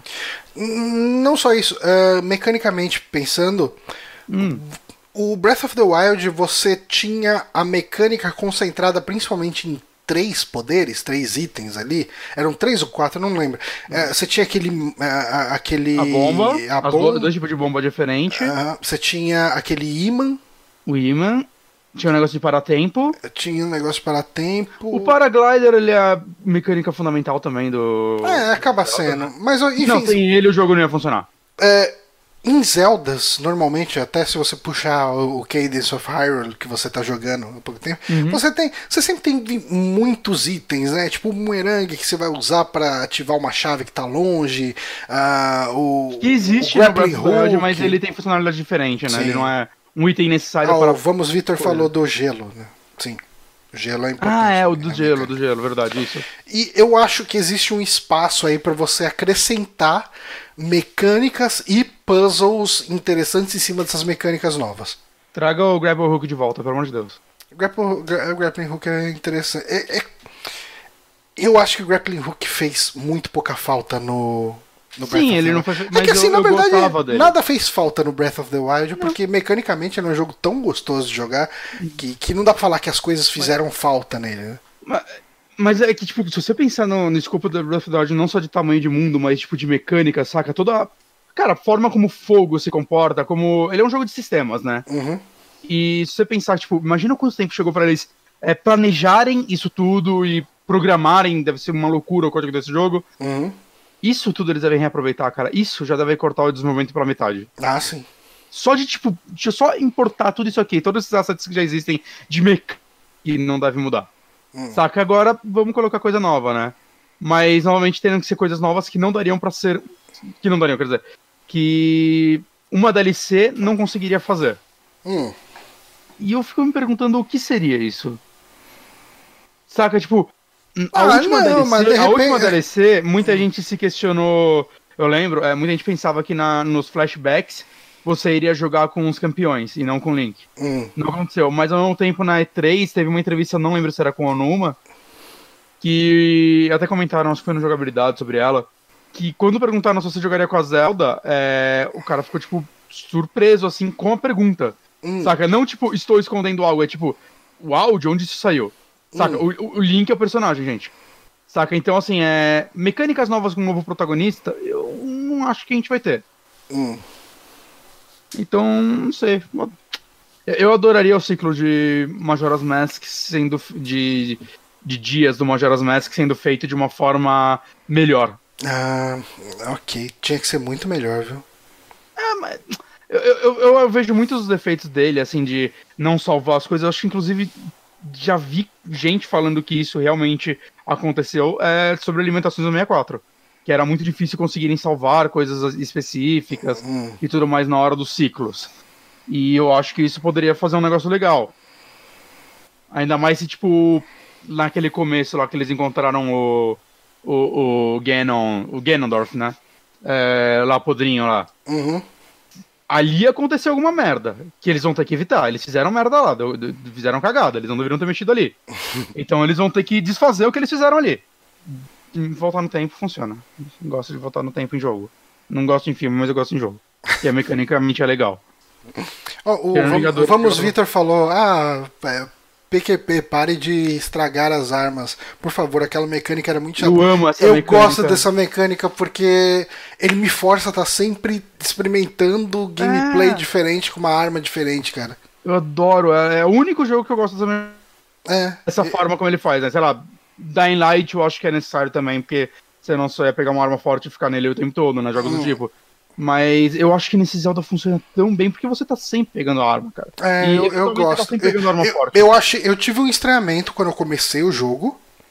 Eu aumentaria um pouquinho a resistência delas. Eu acho que algumas quebram muito mais rápido do que precisava. Aham. Mas é isso.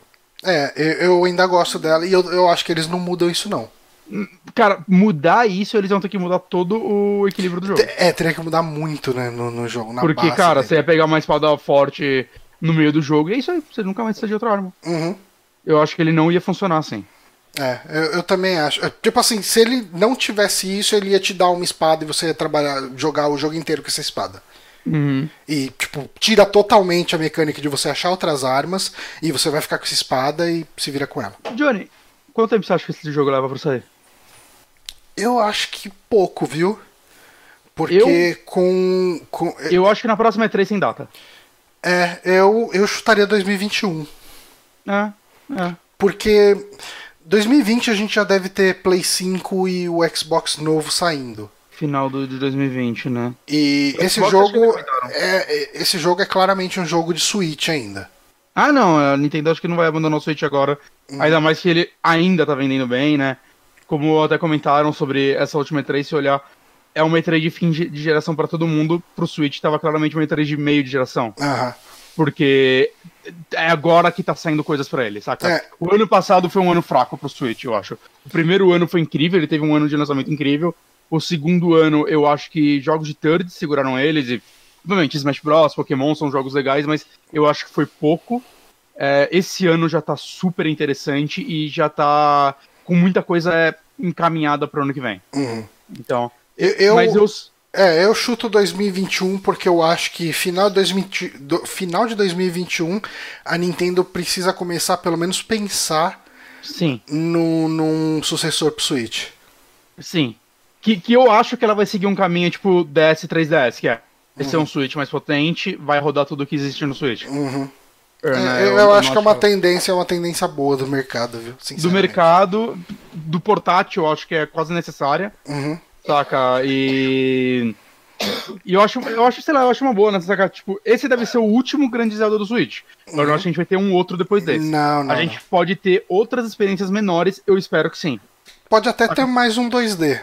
É, não, eu espero que tenha mais um 2D, eu espero Pe- que. Pensa num remake, tipo, na engine do Link's Não seria Awakening. Não, não seria legal também. Hum, só que É, tipo, um novo tipo que legal. fizeram com Link's Between World. Uhum. Que é, é um novo no cenário velho. Ó, um negócio que seria legal, o remake de Oracle of Ages e Seasons e o Concordo. terceiro jogo que eles nunca fizeram, né? Porque era pra ser três. Eu concordo, isso ia ser legal pra caralho mesmo. É. Ah, cara, fazer. E tipo assim, ainda vão relançar o Wind Waker e o Twilight Princess HD, que essas porras já estão prontas. Eu acho estranho. Estranho não terem relançado ainda. Uhum. Eu rejogaria o Wind Waker, inclusive. O Mas. Wind Waker eu acho ele muito longo. eu- É, eu sei, mas eu gosto tanto. mas, mas eu entendo. é, é, hoje eu vejo o Wind Waker como um jogo muito mais falho do que eu via antes. Eu ainda acho que talvez, sei lá, as primeiras horas daquele jogo estão entre os melhores Zelda já feitos. Eu amo, saca? Sei lá, cara, todo momento, até, sei lá, o segundo chefe, talvez. Quando você tá explorando as primeiras ilhas e conhecendo as cidades e caralho, como tudo nesse jogo é lindo. Eu, eu acho tudo.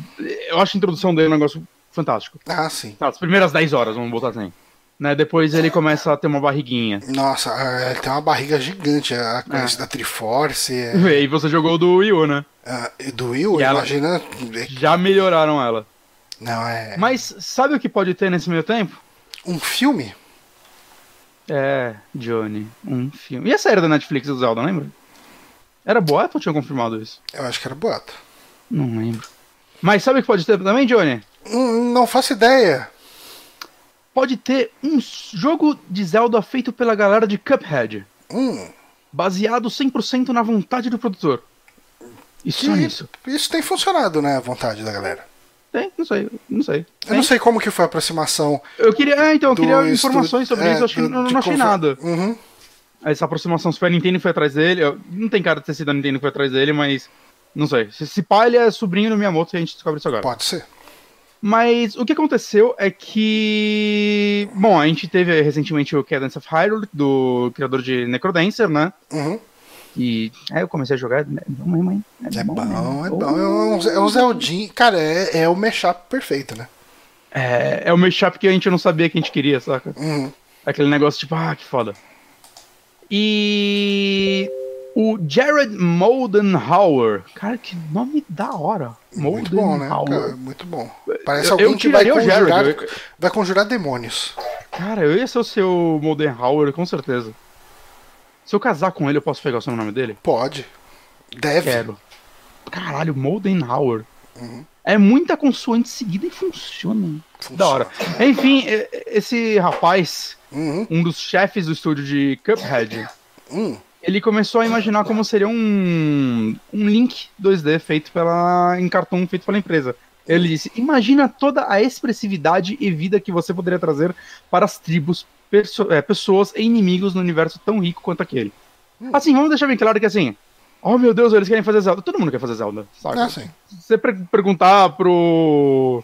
pro maluco, pro, pro Cory Balrog, saca? Você queria fazer um Zelda? Ele, porra, manda aí. Saca? Fala pro Ed Boon, então ele já tá botando o link no, no Mortal Kombat. Mas, porra, o Ganon no Mortal Kombat vai funcionar. Ó. Mas enfim. É, ok. Aí o que escreveu, continuando aqui a notícia, mas só assim.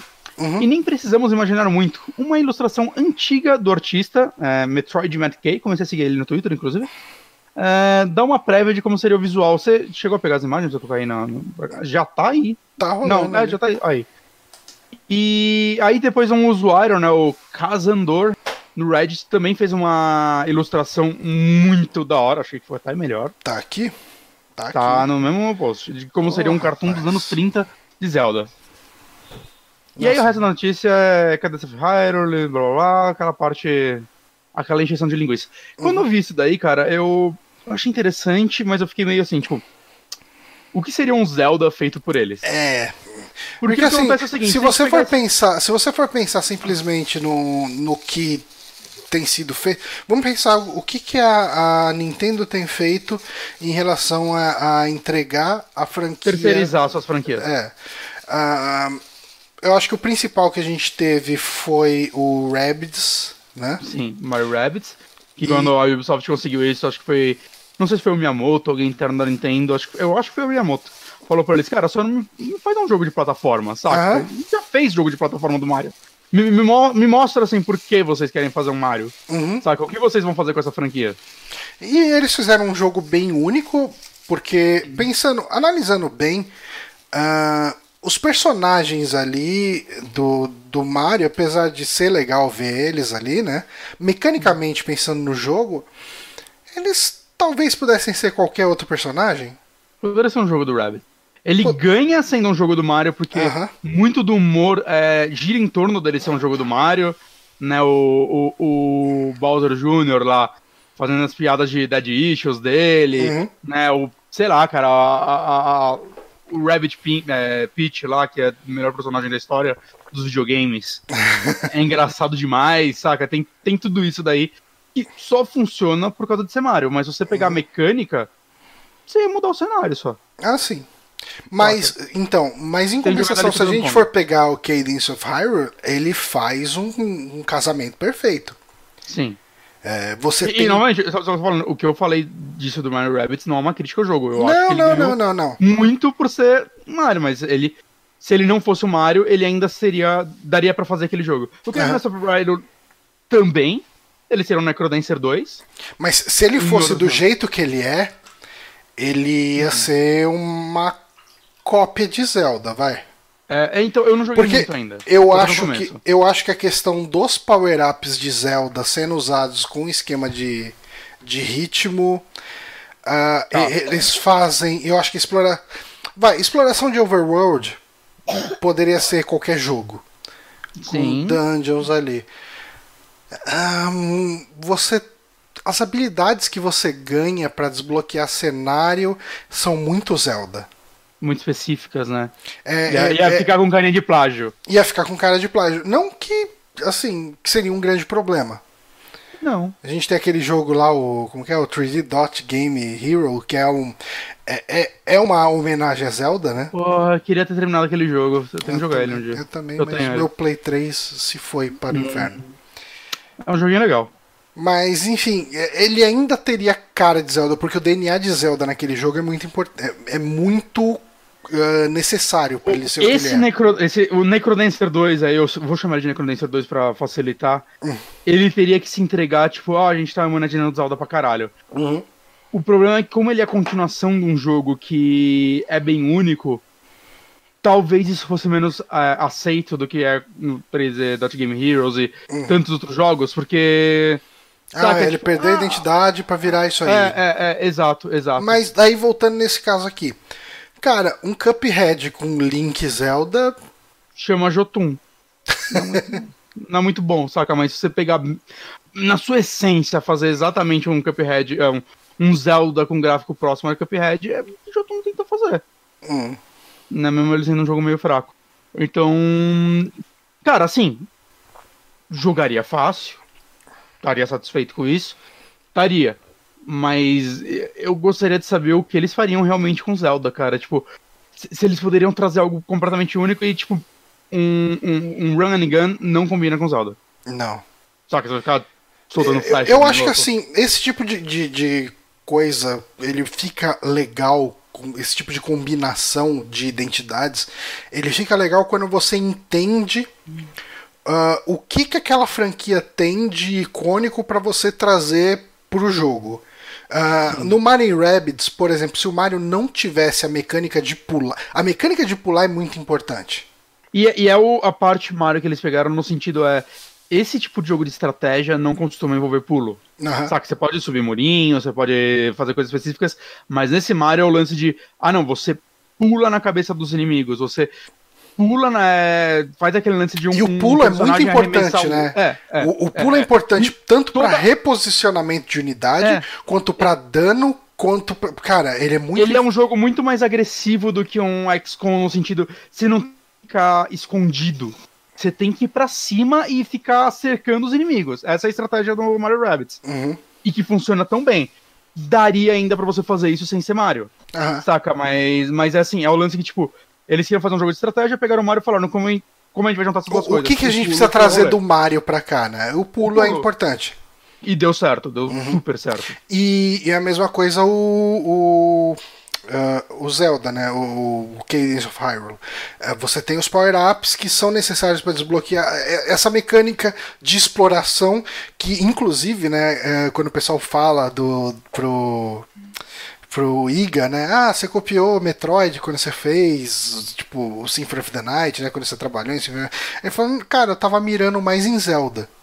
Porque Zelda é muito isso, né? De você achar um item que vai te permitir explorar uma outra dungeon e quando você explora essa dungeon você desbloqueia um outro item que você vai desbloquear um outro lugar e etc, etc. Sim. Ah, e Cadence of Hyrule tem isso, e isso é um ponto fundamental de Zelda. É o tipo de coisa assim. é, por que, que as continuações da Nintendo costumam funcionar?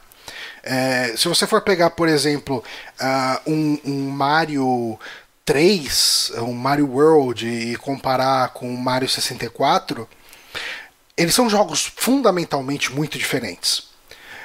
Mas você reconhece o, o DNA do Mario ali, e aquele DNA é muito importante porque ele é muito icônico. Ah, mesmo você tendo uma série de power-ups que, que são completamente diferentes, etc., eles dão uma mecânica diferente, tipo o lance do, do chapéu de aço, que vai te permitir ah, andar embaixo d'água, ou, ou andar na parte de, de veneno, enfim.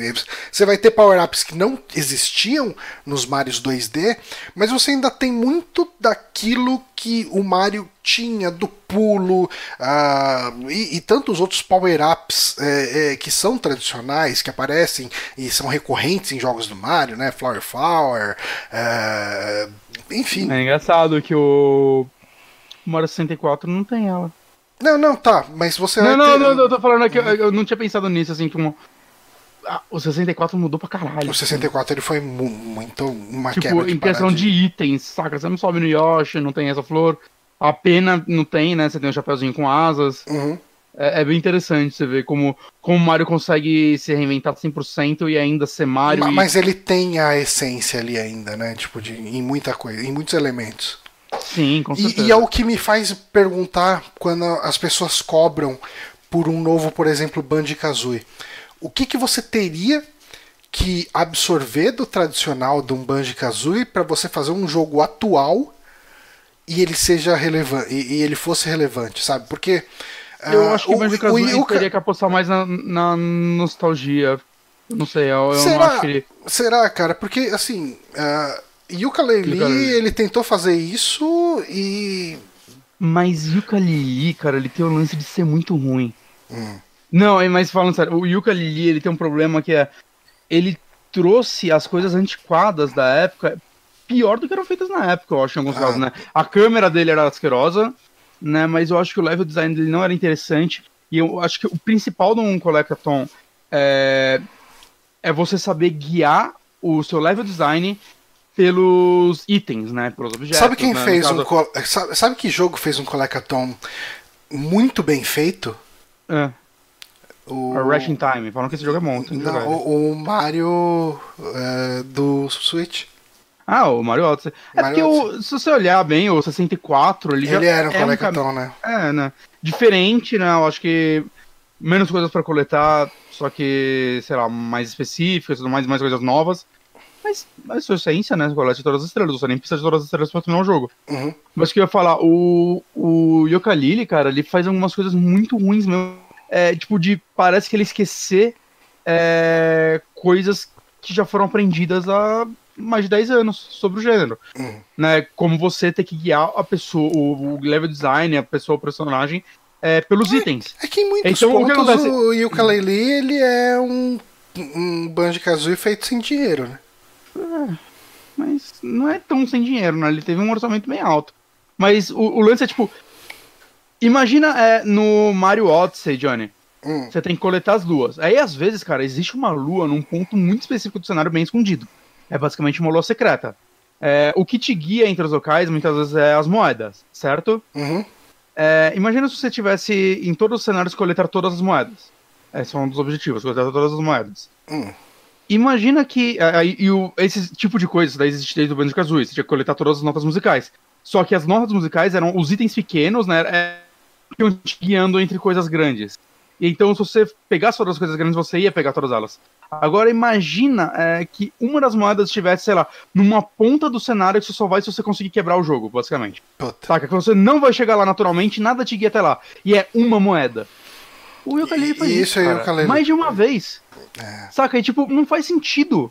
É, onde estão os, os posicionamentos dos itens em muitos casos. Fora, tipo, cara, ele tem muito defeito mesmo. Mas, Né? Ele é- e- então, por isso que eu tô falando, o Banjo Kazooie teria que ser feito. Dá pra Double Fine essa porra? Foda-se, Microsoft já comprou Double Fine, a Double Fine é conseguir. ó, de repente Saca, até mas- um plano, né? Vamos ver como que vai ser o, o Psychonauts 2. Mas assim, só fechando um pouquinho sobre essa parceria, que seria. Eu gostaria ainda que ela acontecesse. Eu sinto que eles seriam mais a acrescentar sobre. é, Zelda teria que absorver mais das coisas deles do que o contrário. Visual teria que ser o visual que eles fazem. Não, visual, é isso- visual com certeza. E é isso o que eles levariam pra Zelda. De resto, eu não sei o que seria esse Zelda. E o que eu penso é, talvez seria interessante se eles entregassem algo novo, assim, é. Não fosse um jogo tipo Cuphead. Hum. Só tivesse o visual de Cuphead e não fosse nem Cuphead nem Zelda.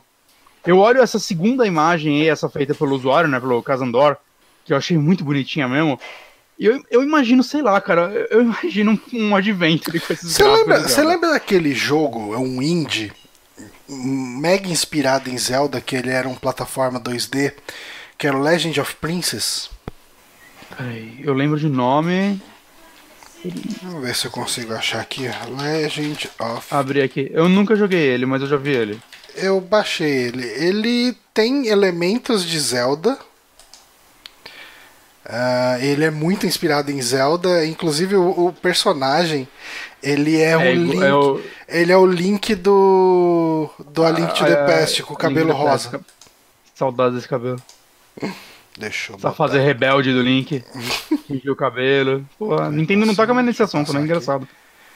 E se a gente olhar aqui, tipo, mecânica, ele tem, ele traz mecânicas do coisa, mas ele transformou Zelda num platformer, né? E daí você Uhum. tem power-ups, você tem os inimigos de Zelda. Sim.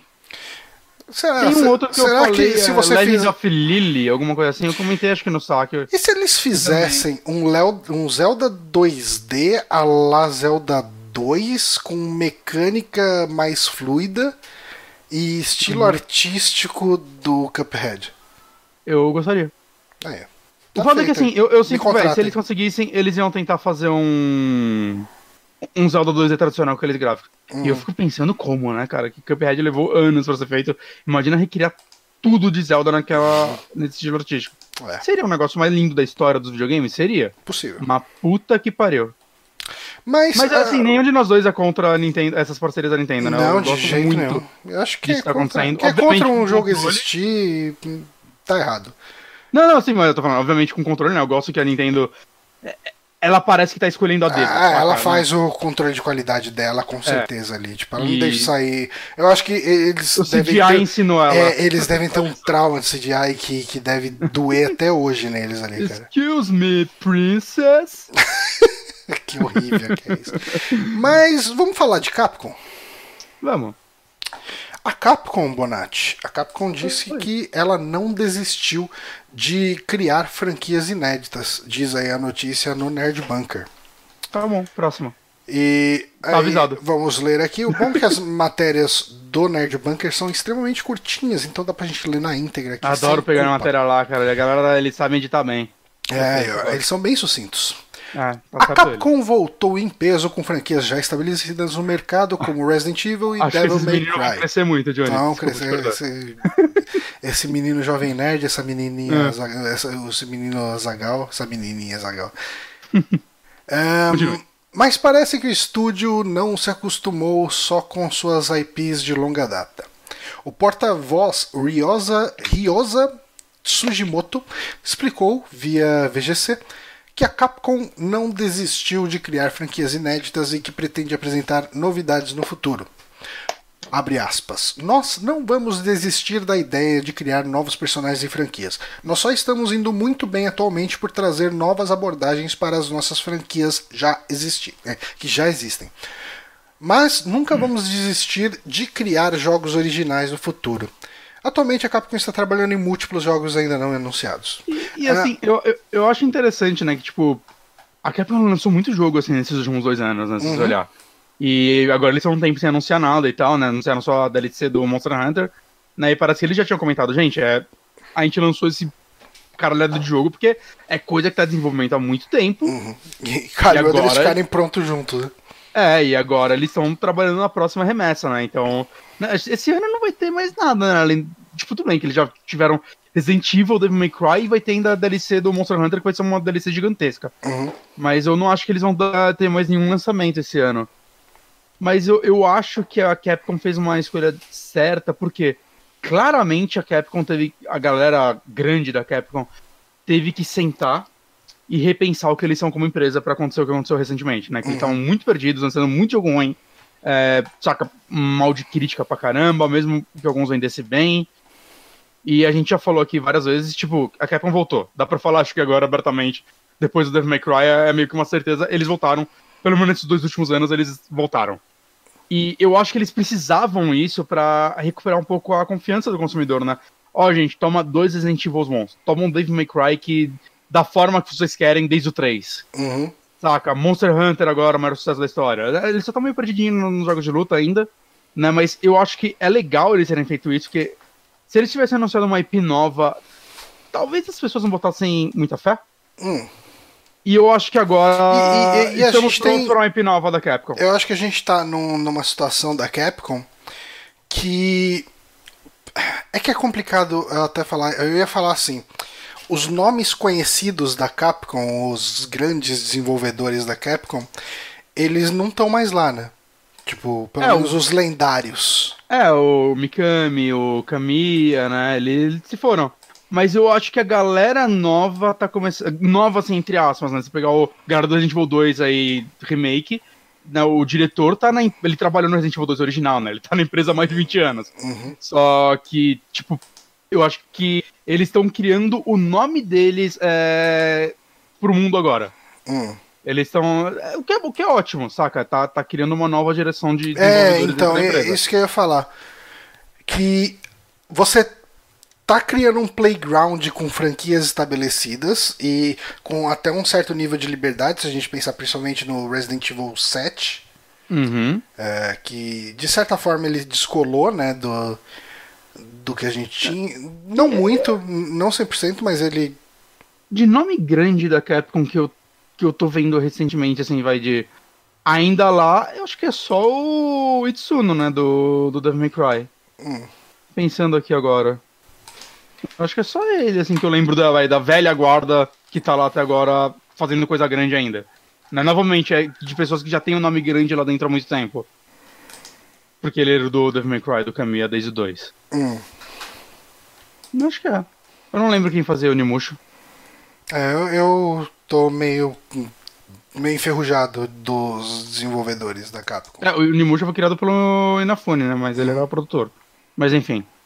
É, então, mas É, é. eu, eu acho que a gente tá tendo a Capcom, de certa forma, explorando essa franquia. Bom, a gente teve, né, o Resident Evil 2 Remake, que foi bastante elogiado. Ah, e, e assim, ok, é, o, o cara que tava por. Eu não vou lembrar nomes, eu não acompanhei tão por dentro, mas é gente que já trabalhava lá há muito tempo, né? Sim, Que já tinha trabalhado no 2 mesmo, né? sim. E você, mas mesmo assim você vai ter toda uma geração nova lá de, de funcionários trabalhando em cima disso. É, e eles receberam muita promoção pra virar um diretor do Evil 2 Remake, saca? E, e- eu acho que junto com toda essa galera você vai meio que fazendo um estábulo aí pra fazer essa galera ah, nova ah, começar a se destacar, né? E cedo ou tarde você acaba tendo ah, essas pessoas se destacando de alguma forma. Sim. E E eu acho que a Capcom tá precisando de franquias novas, né? tá. Tá. tá assim. É foda que a Capcom ainda tem muita franquia velha não reexplorada. Uhum. Saca? Caralho, como eu amaria um Okami novo. Hum. Saca? O poder das próximas gerações. Mas eu fico pensando, porra, seria sabe um jogo que seria legal trazer de volta? Eu queria ver. Que é um gênero que a Capcom não tá explorando mais há um tempo. Hum. Breath of Fire. Um JRPG da Capcom hoje em dia. Como será que seria? Faz tempo que a gente. O que, que a Capcom Teve o tem de- 5, teve o Breath of Fire 5, mas tipo, a galera ignora ele. Hum, No Play 3, eu acho, 360. é, Eita eu porra. não sei. É, é, tipo, tá tendo jogo de futebol hoje? Eu não sei, tá bastante fogo aí, né? É. Não- Eu não sei te dizer. Geralmente acontece esses fogos quando tem jogo de futebol. Dragon's Dogma 2, eles poderiam de vez fazer Dragon's Dogma 2 fazer uma franquia nova, que é fantasia, eu não acho que... Eu não sei, Dragon Dog, será que Dragon's Dogma vendeu mal? Porque eu vi ele sendo relançado muitas vezes, né? Então, eu, eu acho que ele vendeu mal no começo, mas eu acho que ele é daqueles jogos que começou a criar um público É, é, cult. Sleeper Hit. Tanto que, porra. É, então, exato. E. Tanto que ele foi relançado pra. pra geração É atual. verdade, né? Eu tinha esquecido que Dragon. Dogma. Eu tinha esquecido que Dragon's Dogma era deles. É, não, é deles. É do. do, do maluco do Devil May Cry. Hum. Que ele, parece que é o jogo da vida dele, assim, é o jogo que ele sempre quis fazer e tal, né? E agora saiu recentemente pra Switch, né? Que eu acho que é um console que Dragon's Dogma funcionaria bem bem. Hum. Mas enfim, é. Sei lá, eu, eu gostaria de ver eles fazendo algo gigantesco como Dragon's Dogma de novo. O problema do Dragon's Dogma é que ele é meio clunk em muitas coisas, apesar de eu achar ele um jogo muito gostoso. Entendi. Saca? Você, você vê que ele é aquele jogo ele tem uma ambição maior do que o que ele alcançou. Eu tive essa impressão também quando eu fui jogar. Eu comecei a jogar, eu gostei de algumas coisas, mas não o suficiente pra seguir jogando. É, então, mas é, é que, tipo, o que ele faz bem, ele faz muito único, assim, eu acho. Hum. Pelo menos, né? E, sei lá, cara, é, com, o sucesso do último Monster Hunter, saca? É, é, muita gente traça um paralelo que Dragon's Dogma é um Monster Hunter single player, né? Eles têm muitas diferenças, Uhum. mas eu consigo ver esse paralelo porque são dois jogos que você mata monstros gigantes em um mapa aberto. E, cara, eu consigo ver, tipo, esse investimento de Monster Hunter, talvez até aquela engine, sendo usada no novo Dragon's Dogma. Ou no Deep Down, lembra do Deep Down? Deep Down. Mas, cara, sei lá, mas eu, mas eu concordo com você também que agora não é um momento pra uma franquia nova da Capcom. É que ela tem tanta coisa que é difícil.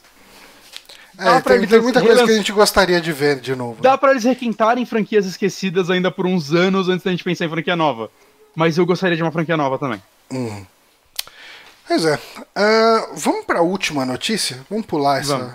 Ah, tinha uma Qual? outra aqui. Tinha da, do jogo do One Punch Man, eu não sei muito o que falar sobre. Só ia falar mal. A não ser. Eu só espero que nesse jogo tenha uma opção que você joga o jogo inteiro vencendo todo mundo com um soco só. Então não faz sentido esse jogo, cara. Não É, faz, né? Não faz Porque o. se esse jogo não for desbalanceado, ele tá errado. Aham. No trailer o Saitama ele fica apanhando parado, então eu não sei. Não sei como. Eu não É, eu não sei como que vai. Ele não, não soca. Tipo, ele dá uns socos, mas a gente não vê o soco atingindo, né? Os inimigos. É, cara, esse jogo não faz sentido. É, One Punch Man foi feito pra mostrar um personagem desbalanceado naquele mundo. Aham. saca? É, é- é a essência do negócio. Esse personagem, nada toca nele. E é muito bom, cara. É, tá, tá muito bom.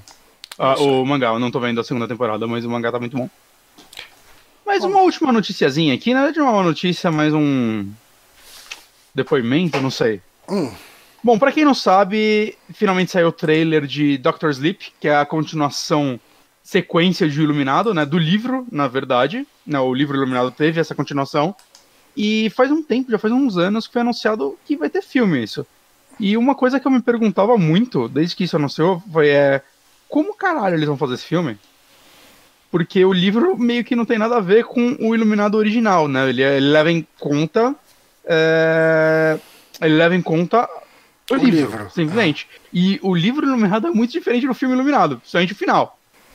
E, cara, eu não sabia como eles poderiam é, fazer essa história, porque, tipo, se eles simplesmente fizessem uma continuação do livro, a galera que só viu o filme do Iluminado ia boiar completamente. se eles fizessem uma continuação do filme Iluminado, não ia ser esse livro, saca? Nada faz sentido. E aparentemente isso daí foi uma coisa complicada pro Mike Flanagan, que é quem tá dirigindo e escreveu esse filme. Porque eu- eu- a única coisa que me empolgava nesse filme é, é do Mike Flanagan. Eu acho que eu não vi nada que ele tenha errado até agora. Hum. Ele talvez seja um dos melhores diretores de terror do momento. Pra quem não associou o nome ainda, é o, ele dirigiu todos os episódios e escreveu da Mansão Hill, na série da Netflix. Ele É fez também legal. o, aham, o Jogo Perigoso, né, que é a adaptação do livro Stephen King, né, o Gerald's Game, também pra Netflix. Que é bem legal. Muito bom. E, e fez uns outros filmes muito bons também. Né, Rush, Óculos, são filmes muito, muito, muito bons. Gente, Óculos, vejam Óculos.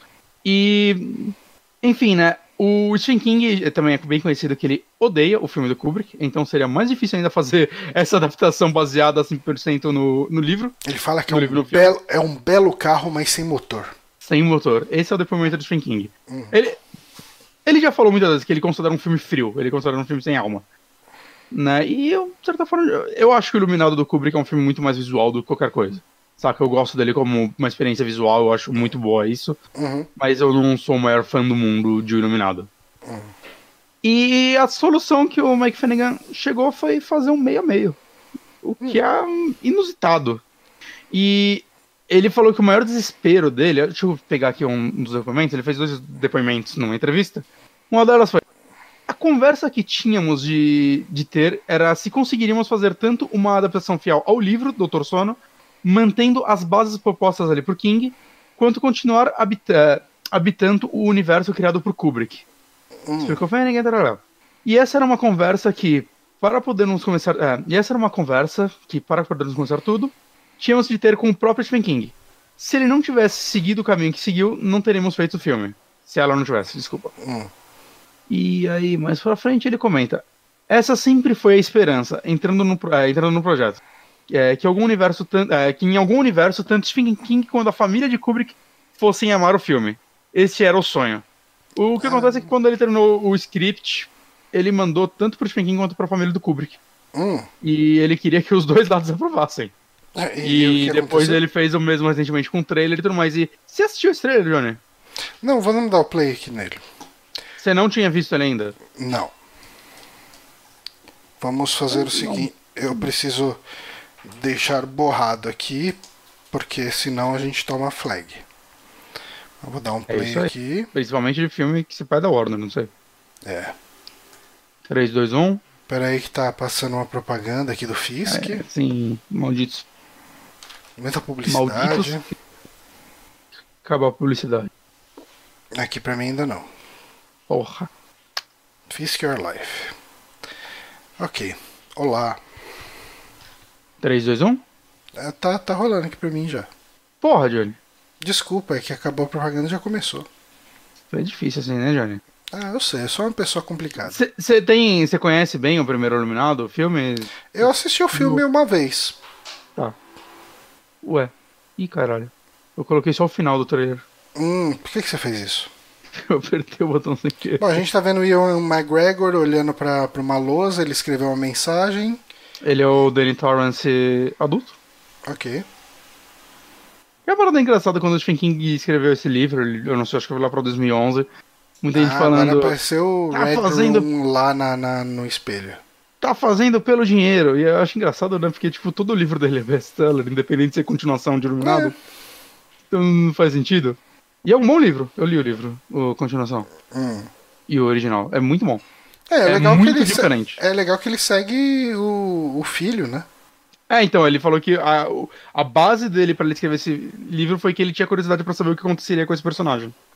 Ah, essa menininha aqui é a menininha do. É a menininha do, do coisa, né? Do. Do.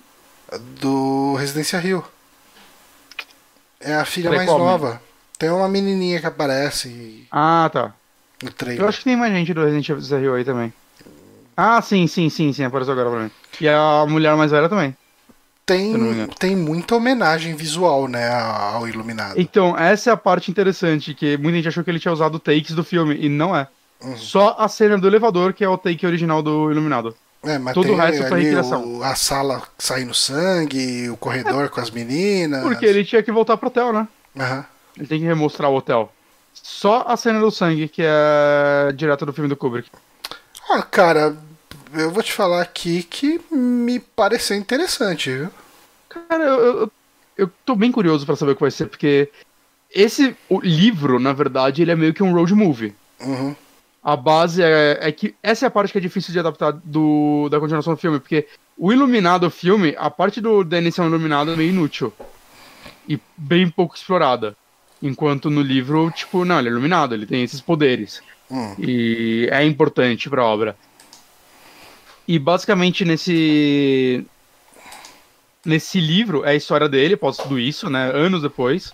Ele já tem mais de 40 anos. E é ele encontrando essa outra criança que também é iluminada como ele. Ele encontra alguns iluminados antes no decorrer da vida, ele cita isso, Uhum. mas nada muito marcante até ele conhecer essa criança. E o lance é que existem pessoas que se alimentam desses iluminados. Ok. E a história é basicamente o road movie. Gol do Corinthians. Gol do Corinthians. É muito, muito diferente, saca? É um livro com menos terror, né? Mais focado no desenvolvimento desses personagens. E, caralho, eu quero muito saber como isso vai ser adaptado pro cinema. Eu tô muito, muito pouco. Eu acho que eu hoje eu É, tô você acaba tendo. Eu acho que eles vão fatalmente ter que faz- tirar uma fatia do livro aí e cortar muita coisa aí fora, né? Sim, ou fazer muito retcon no filme. Ok. Mas eu acho que na altura do campeonato, qualquer coisa que o Mac Flanagan for fazer, eu tô empolgado. Ah, sim. É, ele tem se provado. E assim, tem. Cara, e o McGregor, eu gosto muito dele, cara. Uhum. Bom ator, bom ator. Uhum. Ah, cara, eu tô muito curioso pra, pra esse filme. O que eu achei curioso desse trailer é como ele tem muito mais é, homenagem ao filme original do que eu esperava. Muito, muito mesmo. Muito, muito. O lance do Red Room, o Red Room não existe no livro. Ah, tirou do, do, do filme Ah, do mesmo. filme. E, cara, é interessante como o Stephen King tá empolgado também com isso. Então, parabéns, ele conseguiu. Tomara que ele adapte mais coisa do Stephen King. Ah, cara, eu. Sei lá, é o tipo de filme que vou assistir no conforto do lar, possivelmente. Mas Ah, eu não, fiquei esse daí Eu curioso. vou no cinema, com certeza. Ah, não, você é fanático pelo Stephen King, né? Então. Eu não fui ver Cemitério Maldito. Ah, mas você tinha certeza que aquele filme ia ser uma bosta. Mas, mas eu ainda vou ver. Não, mas é, é- Tipo, é outra pegada aqui, né? É, é. O It eu vou ver no cinema, com certeza. O primeiro eu vi no, no dia do- da estreia.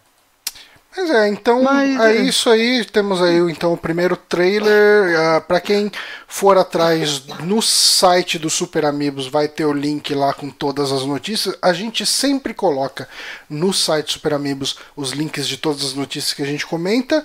E daí vocês podem ver o trailer dessa adaptação de ah, Doutor Sono feito pelo Mike Flanagan. Eu acho que a gente pode encerrar o podcast por aqui. Eu não sei se teve comentário no último. ah, mas eu, eu acho que a gente pode talvez acumular para o próximo, que vai ser de indicações. Sim, eu quero jogar um pouco de Mario Maker antes de dormir, gente. Jogue um pouco de Mario Maker. Tá bom? Então, ah, eu queria agradecer quem acompanhou a gente até o final desse podcast. O Vamos Vitor está comentando bastante lá. O Inhamekil está comentando. O Nerjal fez uns comentários. O Vamos- ah, enfim, o Fabrício Carim também comentou ali no, no nosso chat. Lembrando que agora ah, a gente botou esse negocinho aqui para os comentários do chat irem aparecendo ali na transmissão. Eu vou tentar aperfeiçoar aqui o layout para isso. Ainda não encontrei uma boa forma de fazer isso, mas cedo ou tarde a gente chega num- numa enfim, num, num- numa conclusão aí que, que pra fazer isso. Uma Ah, identidade visual. Identidade visual. É, a gente podia de repente conversar com o João Paulo, repensar talvez essa esse fundinho aqui que ele fez pra gente, ah, que desse pra gente botar essa tela onde a gente bota a notícia, colocar o- as janelinhas nossas e tem um espaço pro chat. Aí a gente pode Poderíamos. bater um papo com ele e ver como fazer isso. Boa. Mas queria agradecer a galera que acompanha a gente, agradecer sempre a galera que apoia a gente no apoia.se barra superamigos. Eu esqueci de dar esse recado no começo do podcast, mas dou aqui no final. A gente, além de estar no Spotify, agora estamos também no Deezer. Então eu sei que tem muita gente aí que assina, acho que é a TIM. Ah, eu acho que a TIM tem algum plano de. Tipo, você ouve música no Deezer sem consumir sua banda. E algumas, é, algumas operadoras de celular têm alguma coisa com o Deezer. Então, se você quer ouvir nosso podcast sem gastar banda aí, se seu plano tiver suporte aí ao. Ah, Deezer? ao Deezer, desculpe. É, fica a dica aí. Você pode ouvir a gente pelo Deezer, também pode ouvir pelo Spotify, pode baixar no site, pode ver no YouTube, pode acompanhar online aqui no Twitch. As opções SoundCloud. são diversas. SoundCloud, que é onde a gente publica. É isso. Bom, gente, agradecer a todo mundo e até a semana que vem. Um forte abraço no seu sorriso. Abraço no seu sorriso.